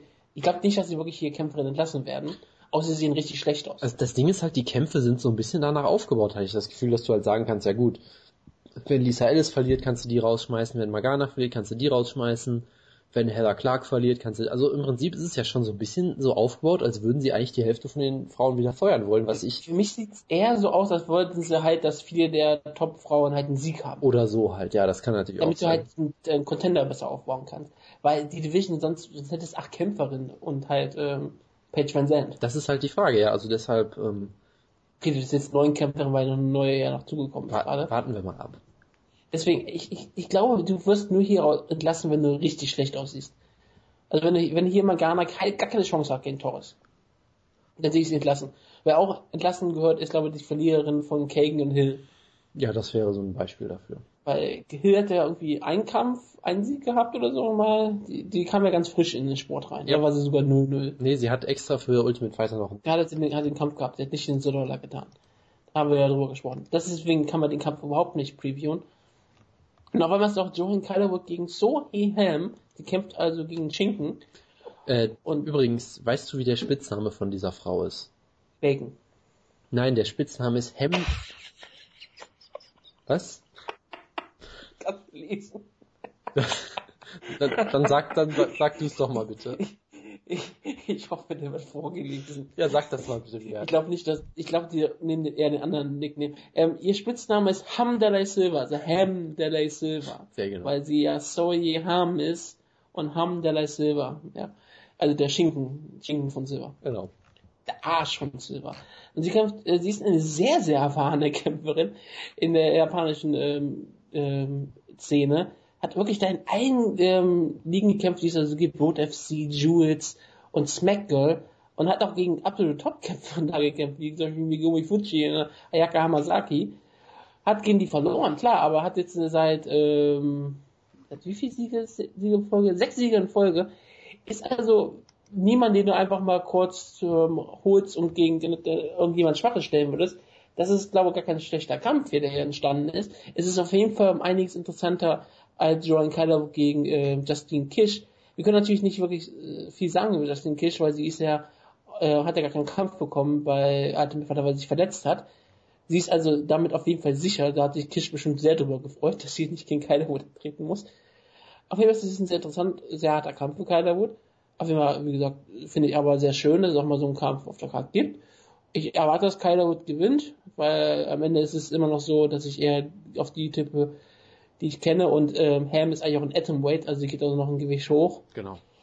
Also ja, Kylerwood sollte den Kampf gewinnen und ich frage weiter, solange Kylerwood ähm, nicht in einem professionellen Kampf besiegt wird, ist sie für mich immer noch die nächste Champion. Sehr gut. Er ist sonst nichts. Beck Rollins gegen Hell Joe Clark. Hell Joe Clark hat sich ja diesen gewissen Namen gemacht in der Staffel, weil sie alle so genervt hat und hat ja diesen großartigen Fehler gegen Felice Herring gehabt, aber ist eigentlich nicht so besonders gut. Beck Rollins ist eigentlich auch nicht so besonders gut, aber die UFC mag sie, die ganze Medienlandschaft mag sie, sie hat eine Kolumne auf Fox, sie ist halt die ganze Zeit die Kämpferin, die sie sehen, siegen sehen wollen. Ähm, ich bin mir da nie so sicher, aber bisher hat Rollins, wenn sie gegen unterklassige Gegner, Gegnerinnen kämpft, gewinnt sie eigentlich meistens sie halt verliert halt gegen Kämpferinnen, die halt ein bisschen höheres Niveau haben, was ja auch dann nicht weiter schlimm ist. Also ich würde erwarten, dass Beck Rollins gewinnt, aber ich wäre nicht schockiert, wenn Henderson Clark hier eine Decision holte. Ja, ich würde da auch auf Beck tippen, aber ich kann zu dem Kampf wenig sagen, muss ich sagen, weil Heather Joe Clark habe ich außerhalb von Ultimate Fighter auch noch nie gesehen, wirklich. Und Rawlings. Und Herrick nicht wirklich so. Den Kampf, den Kampf habe ich auch gar nicht gesehen, deshalb. Ah ich da glaube ich gespoilert wurde. Und Rawlings hat halt solides Boxen, das kann man auf jeden Fall sagen, und ist halt okay, aber jetzt auch keine, keine Weltklasse-Kämpferin oder sowas in der Art. Ah, sehe ich auch gerade, ich sehe gerade, wie die gerade aufgebaut sein wird. Bei Sherlock kann man das sogar sehen. Ist das schön. Dann hast du Async Daily gegen Alex Chambers. Und Async Daily ist eigentlich ziemlich gut. Es ist der Kampf von zwei äh, etwas älteren Damen. Async Daily hat auch schon eine lange Karriere hinter sich hat er eine Pause eingelegt, obwohl sie noch nicht wirklich alt ist, sie irgendwie gerade mal 26, aber sie hat halt, die ist halt, irgendwie wirkt sie so, als wäre sie eine richtige Veteranin in der Szene. Alex Chambers ist 36 und ich weiß aber, sie hat sehr viele Kämpfe auch in, in der japanischen Szene gehabt, also sie kommt ja aus Australien, es sind viele Kämpfe so in diesem Bereich gehabt, gegen Mitsuko Ino hat sie verloren. Bei Victor hat sie ihr Debüt damals gefeiert und gewonnen. Ich erwarte aber eigentlich, dass Acing Daily hier schon einfach gewinnen wird, weil sie ist besser, wenn sie, wenn sie ihr Niveau erreicht, was sie, was sie früher hatte und was sie bei Ultimate Fighter angedeutet hat, dann wird sie hier auch klar gewinnen. Ja, stimme ich zu. Gut, dann ähm, war's das mit dieser Karte. Ähm, es wird interessant sein. Ich finde, es ist interessant, eine Karte zu sehen mit so vielen Frauenkämpfen, muss man ehrlich sagen. Du hast eine kleine Invicta-Show hier. Was natürlich spannend ist, wird die Show deshalb lang gehen, weil ja alles, weil ja, es gibt ja keinen Finishes bei den Frauenkämpfen, ne? Tja, wir werden sehen. Schrecklich, ne? Diese Frauen, das ist ja unglaublich. Was auch unglaublich ist, dass Junior Santos ein Main Event hat auf Fox. Denn das ist eine richtige Fox-Card, ne? Ja. Es ist unglaublich, diese Card sieht so komisch aus, wenn ich ganz ehrlich drüber bin. Aber es kämpft bei Fox in Phoenix, Arizona. Junior Santos gegen Stipe Miocic. Und Stipe Miocic ist einer dieser Kämpfer, die du auch ab und zu mal gehypt hast. Teilweise sogar sehr hart. Und dann hast du ihn fallen lassen. Jetzt du mich gleich wieder hypen, weil du bestimmt auf Mios tippen wirst gegen Junior Santos. Mir war gar nicht bewusst, dass ich ihn jemals groß gehypt habe, aber okay. Du machst jetzt seine Hose. Äh, das kann natürlich sein. Ich habe bestimmt auch mal. ich habe bestimmt auch immer sehr äh, positiv über seinen Baseball-Hintergrund geredet und sowas. Nein, nein, er hat ja den Kampf, sein Debüt damals gegen Joey Beltran. Ja, ich weiß, da hab, danach habe ich ihn ganz sicher nicht gehypt nach dem Kampf, das kannst du mir glauben. Freeze. Ja, super. Nee, also Stephen Miocic ist ziemlich gut. Er ist Top 10 auf jeden Fall, vielleicht sogar fast schon Top 5, was auch mehr über Heavyweight aussagt vielleicht, aber er ist ein guter Athlet auf jeden Fall. Hat einen Ringer-Hintergrund, hat auch diesen Golden Gloves, hat er glaube ich auch Golden Gloves. Champion, mehrfach. Äh, kann auf jeden Fall auch ein bisschen boxen. Gut, er wurde mal von Stephen Struve ausgenockt, aber kann mal passieren. Ist jetzt auch, glaube ich, schon Anfang 30 oder sowas, also jetzt ein Talent ist er jetzt auch nicht mehr unbedingt oder ein, 32. oder ein Young Man. Er ist älter als Junior. Okay, das ist äh, beeindruckend. Aber er ist grundsolide und ziemlich gut und kann eigentlich alles relativ gut. Hatte jetzt diesen absurden Kampf gegen Maldonado, wo er eigentlich nur verlieren konnte und hat ihn dann halt in 30 Sekunden ausgenockt, also immerhin. Hat er irgendwie gewonnen, obwohl er nur verlieren konnte. Genau. Jetzt kämpft er halt gegen JDS. JDS hat auch seit irgendwie einem Jahr oder so, glaube ich, nicht mehr gekämpft, seitdem er von, was, war der letzte Kampf gegen Kane sogar? Ja, ne? Ja, genau. Gegen Kane äh, Oktober letztes Jahr. Das ist auch schon wieder ewig her, hat sich verletzt zwischendurch. Ist natürlich immer die Frage, kannst du von so zwei Niederlagen gegen Kane, wo er so unfassbar verprügelt wurde und mehr eingesteckt hat als manche Leute in ihrer ganzen Karriere, glaube ich, kannst du danach noch der Alte sein? Das ist halt die Frage, weil wenn man das rausrechnet, sehe ich JDS wirklich als klaren Favoriten. Weil er hat gezeigt, dass er richtig gute Takedown-Defense hat. Ich glaube nicht, dass Stipe ihn zu Boden nehmen kann und im Stand ist Stipe natürlich nicht schlecht, aber da ist JDS immer noch um einiges besser, glaube ich, und Ja. deshalb glaube ich einfach, dass JDS ihn relativ klar ausnocken wird. Was mir gerade aufgefallen ist, das steht in Wikipedia, hätte ich nicht gewusst, das ist die erste UFC-Show überhaupt in Arizona, also selbst erste Show in Phoenix. Und die letzte Super-Show in Arizona und in Phoenix war die, äh, war die letzte Card von WC. Ah. Die Henderson Pettis Card. Interessant. Es ist ja irgendwie ein Showtime-Kick. Auf jeden Fall Sanders. Ich, ich erwarte eigentlich auch, dass Junior Sanders den Kampf gewinnt. Es ist aber manchmal immer so, dass du solche Kämpfe vielleicht dann unterschätzt. Miosic war, ähm, ist halt ein ziemlich guter Kämpfer, hatte diese blöde Niederlage gegen Stefan Struf, aber sonst sah er halt meistens immer noch ziemlich gut aus. Wie gesagt, er hatte diesen Lose-Lose-Kampf gegen Fabian Maldonado, wofür er nichts konnte, dass es ein Lose-Lose-Kampf für sich war und hat daraus das Beste gemacht, wie gesagt, dass Ender ihn schnell ausnockte. Vorher hat er Gonzaga und Nelson besiegt. Er ist ein guter Boxer, er hat solide Takedowns, er hat einen guten Ringhintergrund. Er klingt ja auch ein bisschen stark aus, aber Junior Santos ist für mich einfach so ein Kämpfer. Gäbe, gäbe es keinen Velasquez nicht, wäre er aktuell Champion. Und es wäre gar kein Zweifel daran geben, er würde jetzt wahrscheinlich gegen Verdun kämpfen und den hat er ja schon mal ausgenockt. Damals, als er in die UFC kam, ganz am Anfang, ist nicht ein ganz anderer Verdum, aber ähm, wir würden aktuell über Junior Sanders gegen Verdum reden und das Ganze halt hypen. Also Junior Sanders ist ein ganz besonderer Kämpfer. Ich glaube nicht, dass Miso dieses Niveau hat.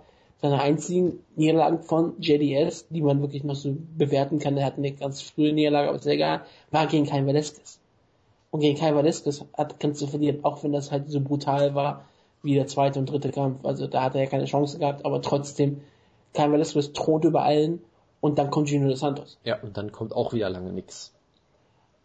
Ich weiß nicht, ob, ob lange nichts kommt. Ich würde fast schon sagen, Verdum ist eigentlich genau unter Junior. Ja, gut, also er ist auf jeden Fall unter ihm, sagen wir es zumindest mal so. Ich, ich bin mir da nicht sicher. Ich, ich, aktuell bin ich mir nicht sicher, ob Verdum nicht gegen Junior Santos gewinnen würde. Okay. Aber ähm, ist egal, ob du nun sagst, äh, Junior Sanders die klare Nummer zwei oder nur die normale Nummer zwei. Ja, nach Nummer drei kommt lange nichts. Ja, das auf jeden Unter Verdun kommt auf jeden Fall gar nichts und dann kommt irgendwann Stipe Miosic. Na klar, aber man kann da hochklettern und gerade im Heavyweight muss man immer dazu sagen, da ist natürlich eine ganz andere Kraft. Ein Schlag kann im Heavyweight alles verändern. Ja. Und das, das sollte man nicht vergessen. Und Junior Santos wurde mehrfach angeklingelt von Cain Velasquez und irgendwann macht das Kind kaputt. Er hat auch einen harten Kampf gegen Makan. Makan hat ihn auch ziemlich zugesetzt. Und äh, ganz kurz, wir wissen ja alle, dass Cain Velasquez keine Knockout-Power hat. Deshalb. Kai Velasquez hat keine Lockerpower und, und deswegen ist es eigentlich ziemlich beeindruckend, dass Junior Santos mehrfach von ihnen angeklingelt wurde. Aber man hat ja gesehen, dass er keine Lockerpower hat, weil im zweiten Kampf jeder Kämpfer hätte Junior Santos damals gefinisht. Ne? Ganz klar, ja. Ja, und er hatte noch einen Kampf gegen Makan, da wurde er ja auch einige Male hart angeklingelt, hat aber, wurde, ging aber nicht, ging aber auch nicht K.O. Aber jetzt ging er zum ersten Mal K.O. gegen Cain Velasquez. Und es zeigte dadurch, dass er zwar sehr viel einstecken kann, aber er ist ausnockbar. Und gerade wenn du so, viel eingesteckt hast, in so viel kurzer Zeit, gut, okay, kurze Zeit, es waren auch zwei Jahre zwischendrin, weil der letzte Cain Velasquez Kampf auch schon, der zweite Cain Velasquez Kampf auch schon lange her. Aber er hat sehr viel eingesteckt und Miros kann, hat sehr schnelle Schläge.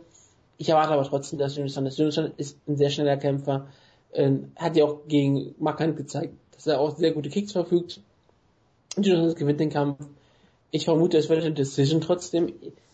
Ich weiß aber nicht, ob er, ob er Steven Miocic finisht. Ich bin mir da nicht 100% sicher. Ich würde eher erwarten, dass Junior Sanders Miocic finisht als äh, Miocic dos Santos, aber ich sehe eigentlich für Miocic nur den Sieg durch K.O. Wenn das Sinn ergibt, ne? Ich erwarte eher, dass dos Santos Miocic finisht, aber falls Miocic gewinnt, gewinnt er durch Knockout. Okay. Okay, das, ich wollte nur klar machen, dass, ob das irgendwie Sinn ergibt. Ja, ja. Okay. Du hast, du hast auf dos Santos sowieso getippt, Ja, ne? per K.O. Rafael Dos Anjos gegen Nate Diaz in der Lightweight Division. Darum, wer vielleicht gegen Anthony Pettis verlieren darf, irgendwann mal in der Zukunft. Dos Anjos ist dieser Kämpfer, der irgendwie auf einmal ein Title Contender geworden ist, nachdem man alle so, der so langsam so seine Karriere gemacht hat. Wir haben nicht dran, wir haben eigentlich nicht nie so wirklich ernsthaft ihn behandelt und dann hat er gegen Neo verloren und gesagt, okay, er ist kein Topkämpfer, er wird vielleicht wirklich nie ein Topkämpfer sein. Und dann kämpft er auf einmal gegen Benson Henderson und knockt ihn aus.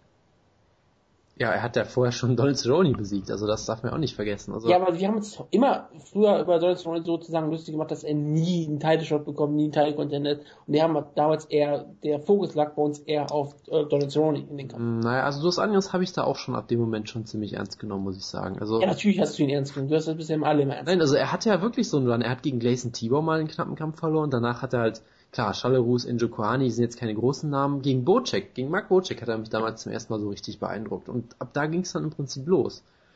Ist halt interessant, weil er halt seit 2006 in UFC ist oder so und halt anfangs dieser reine Grappler war, der nichts anderes konnte im Prinzip. Und er hat halt immer weiter diese kleinen Verbesserungen und diese Schritte gemacht, die du lange Zeit gar nicht bemerkt hast, weil er halt einfach immer da war. Er hat Niederlage gegen Tyson Griffin. Ja, und Clay Und Guida. Clay Guida. Der Submission, weil ihm der Kiefer wehgetan hat. Also er war halt immer da und es ist halt Lightweight, das heißt, äh, wenn er halt Top 25 damals war, dann hast du ihn halt nicht bemerkt, weil die Division so gut ist. Und dadurch hat er halt die Chance, sich langsam zu entwickeln und ist jetzt verdammt gut auf einmal geworden. Und ich meine, er hat Benson Henderson ausgenockt, wie gesagt, und Donald Cerrone outstriked. Also das musst du auch erstmal schaffen. Ja, ich, ich, wollte, ich bin gar nicht auf den Kampf gegen Cerrone eingegangen, nur trotzdem hat damals, als wir die Show gemacht haben, weil sie noch, da haben wir uns mehr so gesagt, oh, jetzt Cerrone hat es wieder nicht geschafft, einen Title Shot zu bekommen, weil jetzt gegen das anderes war noch hat. Kann sein, ja, weiß ich jetzt. Also wir haben es vielleicht nicht so gesagt, nicht abfällig über das Anjos geäußert, aber wir haben nie den Fokus auf das Anjos gegeben und gesagt, das Anjos ist derjenige, der jetzt hier aufgestiegen ist. Und dann hat er gegen Nominov, hat wirklich verloren, Ja. keine Chance gehabt, und dann hat er sich sofort wieder hochgekämpft. Und das war halt das Beeindruckende. Als er gegen Ben Henderson gekämpft hat, haben wir trotzdem so geredet, als wäre das, ein, als wäre das so ein, so ein halbwegs lächerlicher Kampf. Nicht lächerlich im Sinne von, oh, da hat der gar keine Chance, sondern im Sinne von, das ist der ehemalige Champion Ben Henderson. Der, hat, der wird doch nicht gegen Rafael dos Anjos verlieren. Ja. Es war halt so ein Kampf, den, den du halt Bendo gibst, damit er halt äh, einen Kampf Ja. hat, so im Prinzip, ja. So ein Fox-Kampf, damit Ben Henderson da gewinnt. Genau. Und auf einmal hat er das anderes gewonnen. Er war schon weg vom Fenster. Jetzt ist er die Nummer 3 im Lightweight. Oder beziehungsweise eigentlich hier die Nummer, doch Nummer 3, wenn, muss ich, Nummer 4. Entschuldigung, bei den Rankings ist immer so ein bisschen komisch wegen den Champion. Er ist da auch vollkommen verdient. Und jetzt kämpft er gegen Nate Diaz, der lange Zeit weg war und sich eigentlich nur einen Spaß drauf macht, die UFC zu beleidigen. Was ein schöner Spaß ist. Ich habe damit jetzt kein Problem. Also sein letzter Kampf war jetzt auch ein Jahr her gegen Gray Maynard, den hat er ausgenockt. Was früher mal viel gesagt hätte, heutzutage jetzt nicht mehr so wirklich. Davor hat er auch mal diesen großartigen Kampf gegen Ben Henderson gehabt und den Titel. Dann hat er gegen Josh Thompson verloren, nämlich in großartiger Form, also in schöner Hektik. Und er kam halt zurück. Jetzt hat er diese lange Pause gehabt mit vielen Problemen, die er hatte, was auch immer. Und was erwartest du von Diaz? Es ist schwierig. Also ich erwarte von ihm, dass er wieder äh, ziemlich viel, äh, ziemlich, für ziemlich viel Spaß sorgt. Er hat ja sich auch sehr lustig über die UFC-Uniformen geäußert und dann gesagt, ja, mein Account wurde nur gehackt. Ähm, da hat er letztens, sein letzter Tweet war, glaube ich, Ja, wo, mein Account wurde gehackt von Adidas. genau, wo die UFC dann gesagt hat, so, äh, willkommen hier im Punk und er hat einfach nur gefragt, warum? So, ist auch, er ist auf Twitter immer sehr unterhaltsam. Und ich kann, Folgst du bestimmt, ja? äh, nein, tue ich nicht. Nein, das halte ich dann doch wieder nicht aus. Ich kriege halt die besten Sachen immer so nebenbei mit. Nee, aber es ist schwierig, weil wie gesagt, er hat zwei Kämpfe am Stück klar verloren, hat dann Gray Maynard besiegt, nachdem er ewig weg war und jetzt war er auch wieder ewig weg. Also ich kann es überhaupt nicht einschätzen. Ich weiß noch, damals habe ich getippt, dass er Ben Henderson besiegt und UFC-Champion wird. Das weiß ich noch. Ähm, Ja. Da lag ich ein bisschen daneben mit, so ein ganz kleines Bisschen? bisschen. Ähm, ich kann es schwer, schwer einschätzen, weil er ist immer noch ein extrem gefährlicher Grappler natürlich. Ähm, er hat dieses Diaz-Boxen, wo du auch immer denkst, dass da eigentlich nichts hinter ist, aber dann auf einmal rockt er Leute doch und schlägt sie zu Boden, so Leute wie Jim Miller auf einmal. Oder auch Cerrone, der komplett verprügelt hat damals in der ersten Runde, auch nah am Finish hatte. Also auch das äh, ist leicht, es ist leicht, ihn un unterzubewerten, glaube ich. Er ist extrem gefährlich, von daher, ich sag mal so, wenn Nate Diaz Dos Anjos outboxt und dann mit einer Guillotine tappt, würde ich mich das überhaupt nicht wundern, muss ich sagen, weil ich weiterhin sage, ich halte ihn für so gut, dass er dieses Potenzial auf jeden Fall hat. Aber ich glaube, Dos Anjos ist richtig, richtig gut. Und ich glaube, er wird mit einem klugen Gameplan reinkommen, mit, weiß nicht, viel Bewegung und Legkicks und ein paar Takedowns und weiß ich nicht was. Und ich glaube, er wird eine Decision gewinnen. Mhm, okay.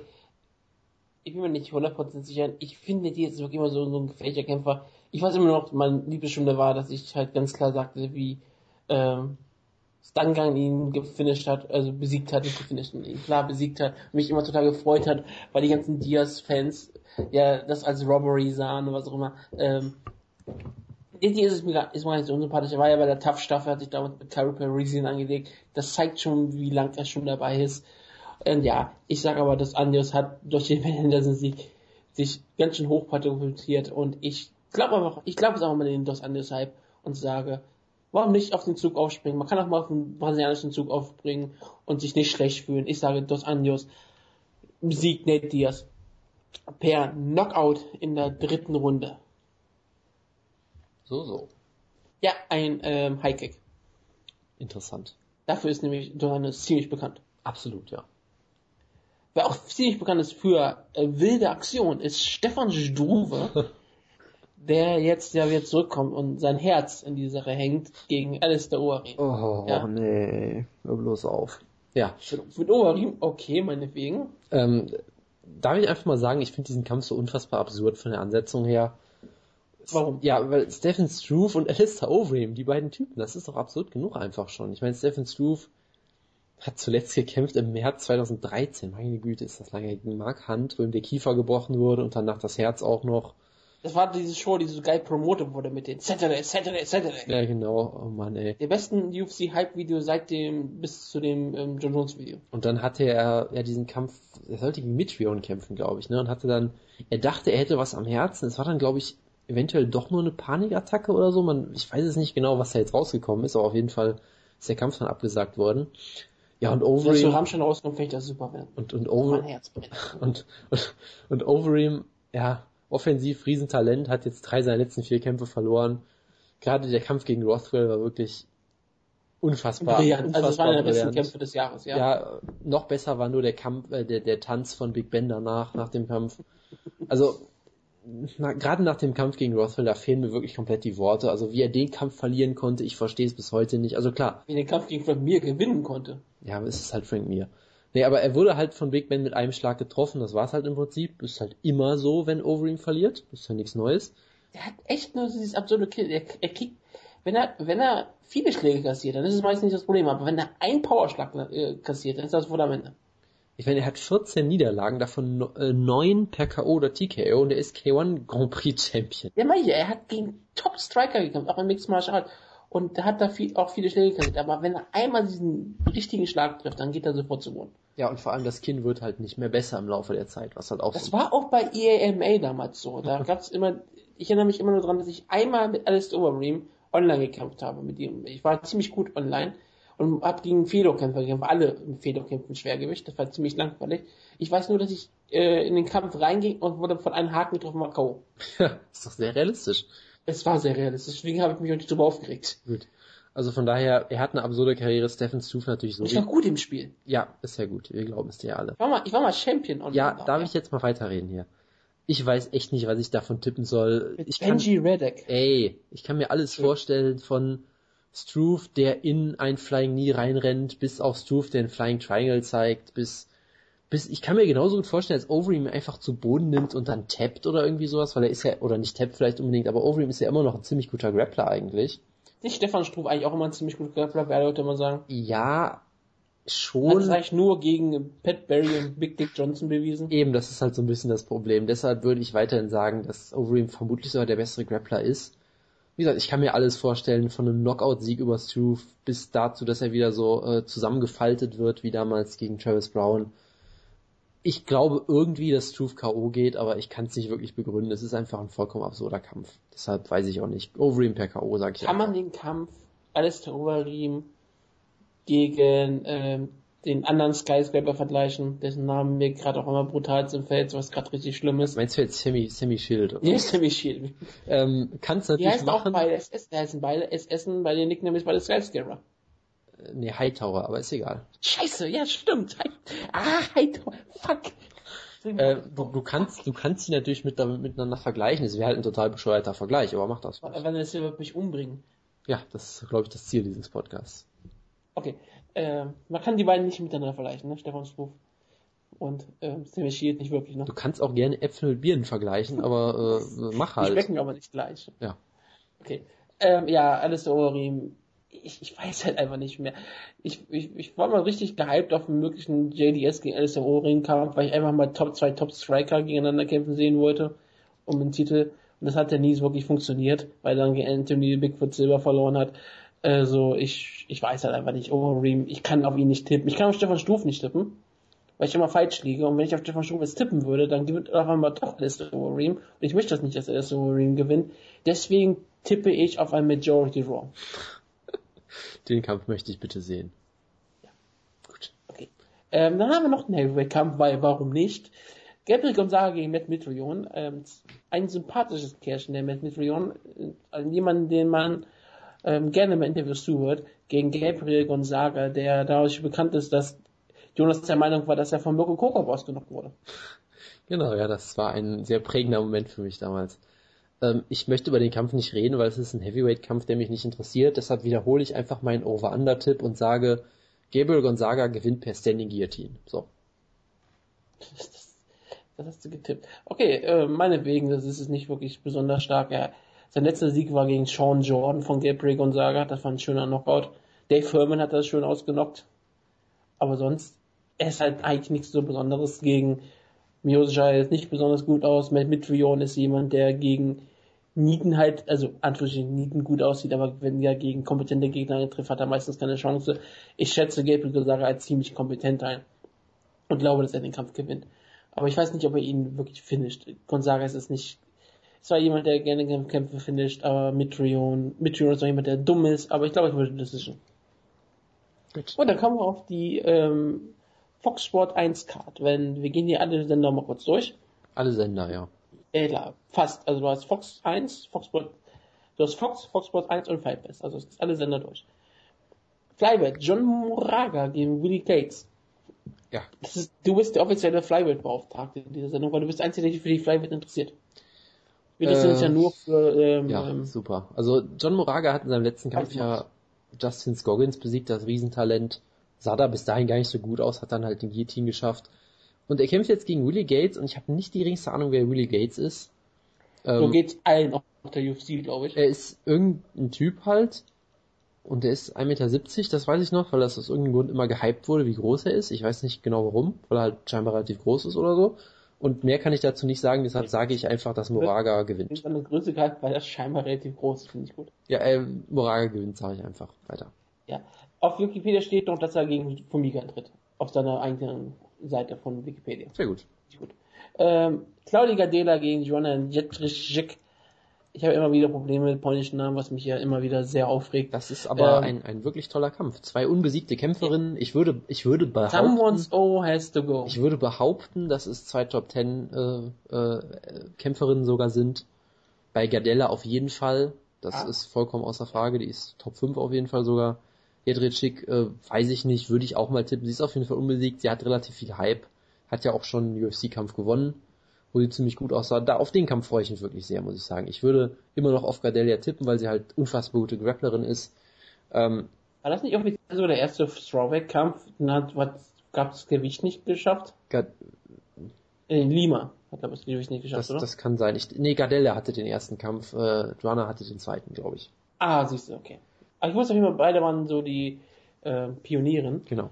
Und ähm, Gardea hat einen Sieg gegen Victor Atomweight Championessin Erika Tebrisio. Genau. Das ist also auch ziemlich interessant. Ja, es wird ein ziemlich guter Kampf sein. Die haben ja beide in ihrem ersten Kampf sehr gut äh, gefallen. Es, ähm, es, es, jetzt müssen wir halt zeigen, wie gut sie in der Division sind. Denn aktuell ist Strawweight halt so eine freie Division. Ich meine, wenn jetzt Galea oder Jetrischek überzeugen, einen überzeugenden Sieg landen, dann können die sehr schnell einen Title bekommen. Ich würde behaupten, gerade wenn Gardelia gewinnt, kriegt ihr auf jeden Fall ein. Und die Sache ist, Strawweight wird nie eine Pay-Per-View-Headline und wird auch wahrscheinlich nicht mal eine Fox, äh, eine, eine Fox Sport 1 Show Headline. Es wird immer so ein Semi-Event sein mit einem anderen Title Fight, ne? Da kriegt sie schneller mal einen Title Shot. Ja. Und deswegen ist das gar nicht mal so auszuschließen. Ich bin mir nicht 100% sicher, aber es könnte auch sehr gut sein, dass jemand aus der Tough-Staffel noch was bekommt.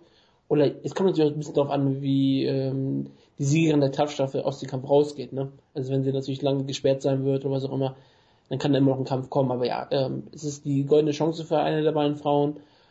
Am Ende glaube ich, dass Gadea den Kampf gewinnt. Sie sah ziemlich gut aus und ich glaube auch, sie ist das Bessere von beiden. Aber ey, ich liege häufig falsch. Ich tippe aber auf Claudia Gadea her. Ich, aber es ist ein ziemlich wichtiger Kampf. Ich schließe mich an. Dann haben wir das Bellator Special, das alte Bellator Special.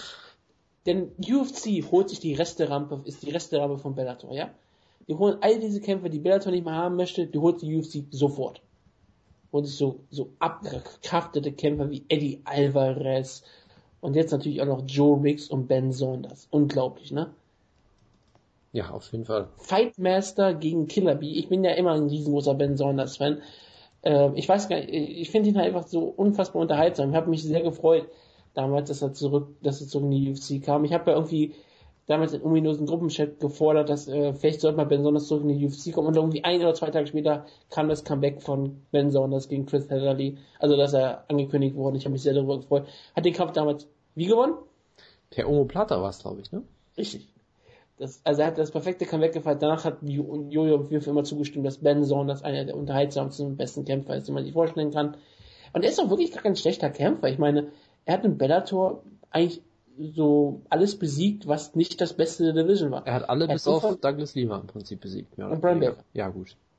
Aber wie gesagt, Brian Baker ist auch ziemlich in Ordnung und Douglas Lima ist halt auch ein ziemlich guter Kämpfer. Das ist ähm, keine Schande. Und Joe Riggs, naja, der war der Bellator Fightmaster. Ja, das muss man ihm auch erstmal nachmachen. Ja, diese großartige Show damals. Er gewann Fightmaster gegen Mike Bronzulis, genau. immer das ist. Ja, genau, er hat, er hat ja den Fightmaster gewonnen, danach war er weg bei Bellator.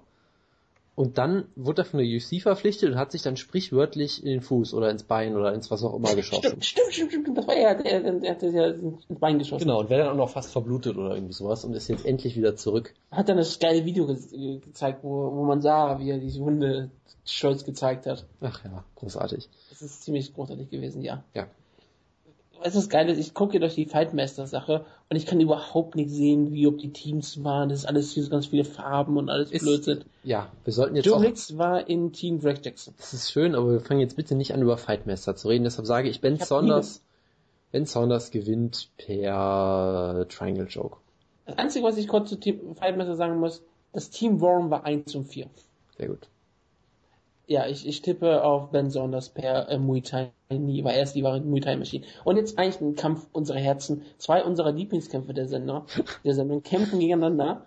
Es kämpft Jamie Warner, also wirklich die Legende, jemand, den wir hier total mal hypen, der das geilste Akt überhaupt gefeiert hat, als niemand in die Chance gab. Und dann noch der ätzend fucking Barbosa aus.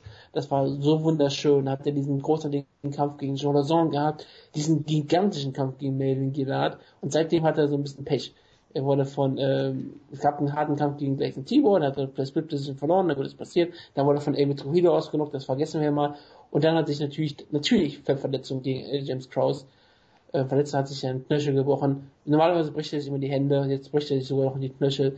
Was kann er sich diesmal berechnen, wenn er gegen den Dobermann Drew Dober antritt, dem wahren Deutschen dieser Sendung? Ähm, ich glaube, die Fäuste sind wieder dran, weil Drew Dober blockt sehr gerne Schläge mit seinem Gesicht. Das ist richtig. Aber Drew Dober hat Freund der Sendung, sehr oft Freund von Currywürsten und Freund von anderen Freundinnen. Und er ähm, war ja sehr beliebt. Er hat äh, mein Herz gewonnen gegen Nick Hein. Er hat zwar den Kampf klar verloren, aber er hat einen tollen Kampf sich geliefert gegen Nick Hein. Sah nicht besonders, ist, sieht nicht aus, als wäre ein besonders guter Kämpfer aber ein total sympathischer Kämpfer. Es ist, das ist eigentlich ein Kampf, der gebuckt ist, damit jemand aus Arizona hier gewinnen kann. Und ich finde es sehr schön, dass Jamie Warner mal die Chance bekommt. Und ich tippe einfach, sag, sag einfach mal so, Jamie Warner gewinnt per Decision, weil Jamie Warner gewinnt Decisions. Ja, ich schließe mich an. Äh, Derek Bronson, Ed Herman, müssen wir drüber reden, weil wenn das über das fordern würde. Und deswegen, er fordert hier immer, dass du über Herman redest, also bitte. Ed Herman ist scheiße und Derek Brunson wird gewinnen, so. Gibt's doch nicht mal mehr Mühe, das ist ja schrecklich. Bist du schon so müde? Äh, wir tapen seit zweieinviertel Stunden, glaube ich, oder so. Ja, mir tut der Hals auch weh, aber es ist doch kein Grund, dass du hier Vanilla Silver so und mit den Füßen klärst. Ed Herman hat rote Haare und ist ein Grappler. Darüber kann man doch mal ein bisschen reden, oder? Ja, er hat. Er hat seinen letzten Sieg über Rafael Nadal gefeiert, davor hat er gegen Thais Latis verloren. Ich habe jetzt wie Ed Herman leider eine Short Fuse und kann deshalb nicht länger über ihn reden. nicht schlecht. Derek Bronson hatte damals den geilsten Kampf überhaupt gehabt gegen Chris Lieben, wenn du dich noch daran erinnerst, als er ihn mehrfach zu Boden genommen hat. Ich dachte, du meinst jetzt den Kampf gegen Yolo Romero, der war auch ziemlich geil. den hast du so abgefeiert, das war großartig. Ja, äh, ich erwarte, ich erwarte einfach mal, dass Ed Herman hier per ähm, Omoplata gewinnt. Sehr gut. Aber warum nicht? Joe Ellenberger gegen Brian Bebanera. Da reden wir jetzt bitte nicht wirklich drüber. Nö, ich wollte aber nur sagen, Joe Ellenberger kämpft. Gut. Dann, dann haben wir äh, die Fight Pass Kämpfe, wo wir ja sogar einen Over-Under-Kampf haben, aber sonst haben wir nichts. David Michaud gegen Gary Whiteley und Anthony Burchett gegen Ian Entwistler. Ich kenne alle nicht. Aber ein Kampf so der Marke, da hypst du irgendwie beide von. Hennessy Judo, den du irgendwie total gut findest. Und du, du sagst immer wieder irgendwas über Dustin Kimura. Ich vergesse immer was. Äh, ich habe über Dustin Kimura gesagt, wenn Henry Cejudo den nicht besiegen kann, soll man ihn direkt feuern, glaube ich. Also ich würde Siehst du, das ist doch, nicht, dass ich ihn das ist fast wie hypen. Ja, ich werde jetzt nicht wieder über Cejudo reden. Er hat unfassbar viel Talent, theoretisch, aber er hat scheinbar das Weightcutting nicht drauf und nimmt das Ganze nicht wirklich ernst. Das heißt, Ich sage ja, ich habe aber gesagt, dass er das Weight hier nicht schafft. ja, das ist ja die Over-Under-Frage. Ich sage weiterhin, wenn er diesen Kampf ernst nimmt, sollte er den Kampf locker gewinnen. Ich gehe jetzt gerade mal, ich gehe jetzt gerade mal auf Sherdock auf sein Gym. Äh, bei, bei Sherdock kennen sie vier Kämpfer, die in dem gleichen Gym trainieren wie er. Nämlich Roman Salazar, Benny Madrid und Shasta Mc, McMurray. Und das sind die einzigen, die irgendwie in diesem Gym trainieren, scheinbar. Das heißt, ich glaube weiterhin, dass er den Kampf nicht wirklich ernst nimmt. Aber ich sage trotzdem, er gewinnt per Decision mit seinem Goldmedaillenringen. So. Okay, ich sag, ich sag, er gewinnt den Kampf auch, auch wenn er das Gewicht nicht macht. Er gewinnt einen Featherweight-Kampf, sagst du. Catchweight-Kampf. Oder so, ja. Wollen wir die andere Karte auch noch previewen? Nein. Wir machen jetzt einfach die Sendung bis zum Ende des Jahres. Machen wir mal Maschine gegen Donovan jetzt einfach so, Punkt. Nein, okay. Okay, Machida gewinnt. Frohes neues Jahr. Sonst irgendwas noch, irgendein finales Wort zu sagen? Äh, wir haben, glaube ich, genug gesagt für, für Wir haben aber Woche. heute relativ viel gesagt, ja. Ja. Das müssen die Leute auch noch hören. Unglaublich. Die armen Freundinnen. Ja, das ist Also, ich eine sehr lange Autofahrt, tut mir leid. Ich bedanke mich fürs Zuhören, wenn es überhaupt noch ein bisschen Ende gehört hat. Das ist immer so die Sache. Ich würde auch immer einfach spulen. Man kann es ja auch immer so ein Stückchen hören. Gerade wenn man immer mal auf Toilette ist, wenn man mal kurz den, das Handy mitnehmen. Also ich bedanke mich fürs Zuhören. Äh, Jonas, verabschiede dich bitte. Ciao, ciao. Wir hören uns nächste Woche wieder. Ich wünsche euch einen tollen Start in die Woche. Ciao, ciao.